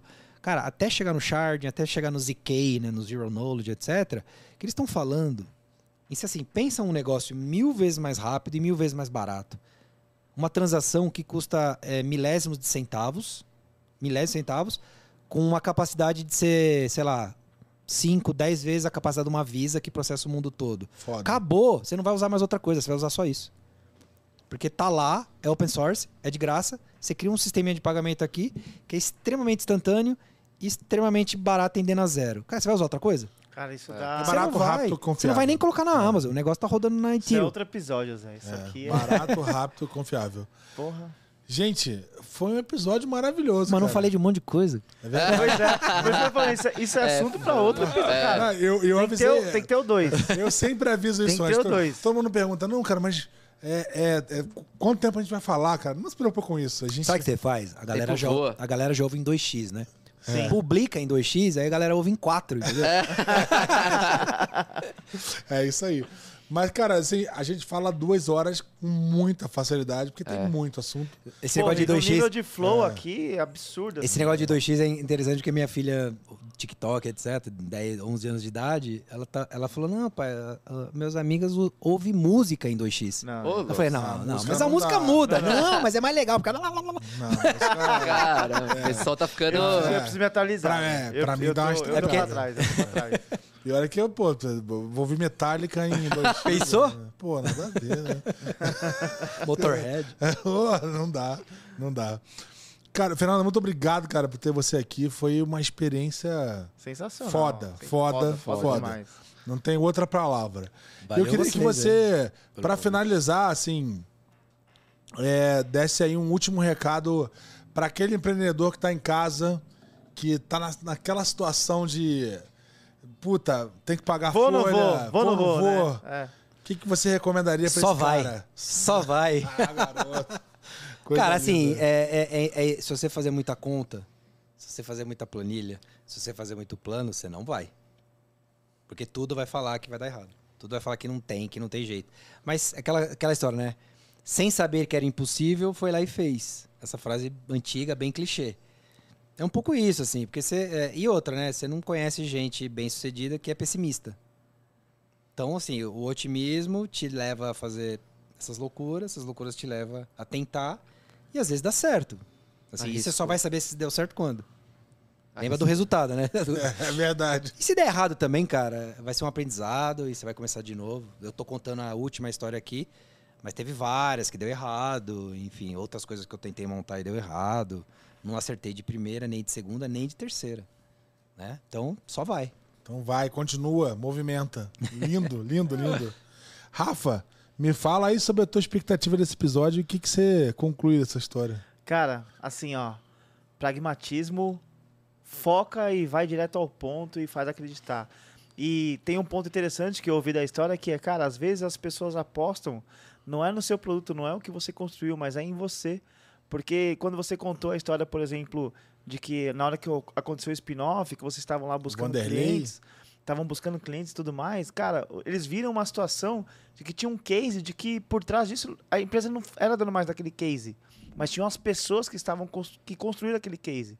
Então apostaram nas pessoas. Então assim, acredita, vai pra cima que Esse é o caminho do sucesso, isso que eu aprendi aqui. Renanzinho, aí. conta aí pra nós. Cara, episódio muito rico, agradecer, muito bom estar aqui, cara, conteúdo de altíssimo nível. E acho que é isso, né? Pô, episódio sensacional, acho que o pessoal acompanhou, não tem nem muito o que falar. Só agradecer mesmo por compartilhar com a gente, que acho que é isso, né? Você compartilhar o que você sabe e as suas vivências que, que, que tem muito valor isso, né? Lindo, lindo, E lindo. você, Zé? Cara, eu tô feliz demais de ter você aqui, cara. Eu tenho uma admiração, porra, enorme pela tua história, de verdade, assim, aprendi pra cacete trabalhando junto. Valeu. É.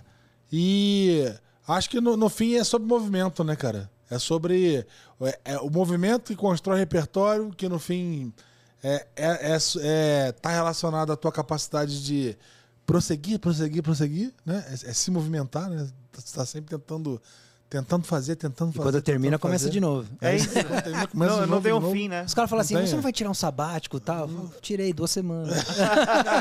Então tá. Minha esposa fica super feliz. É, Ah, vai começar de novo, vou trazer problema pra cá. Eu falei, mas se não tiver problema, eu não Não vou. vai dormir direito de novo.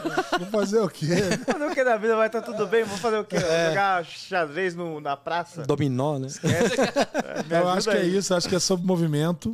É, cara, muito obrigado pela tua presença, muito obrigado por ter vindo aí, privilegiado a gente com Obrigado você. uma história tão legal. E tem que ter V2, né? É, pô, tem história Muita história ainda. blockchain Muito mais conteúdo. mais. Só Pô, queria, que, queria que você desse um, um fechamento aí pra nós, o que, que você achou, e contasse pro pessoal como, como, como, como as pessoas te encontram nas redes sociais. As pessoas não me encontram, né? Meu Instagram é fechado. Ah, enfim, mas LinkedIn e tal. Digitar Fernando Steller não tem. Acho que não tem. é, não tem muitos, acho- ou não tem. Vai me achar. Dá uma gugada lá. É, cara, obrigado. Obrigado vocês aí. Super papo, super rico. Se precisar fazer a V2, Vai V3, ter, V4, vai ter, só chamar. Tamo junto. Facinho. Tamo aí. Zé, super parceiro aí, trabalhou com a gente. Pô, resolveu um problemaço nosso lá. Que depois que começou a crescer, tudo começou a cair. Aí o Candinha falou: chama o Zé, chama o Zé que ele resolve. É, o Candiano. Resolveu. Boa, boa. E resolveu uma dor nossa super importante lá. E tamo junto aí, obrigado. Valeu. Obrigado, gente. Mais um produto piloto. Uhul! Uhul!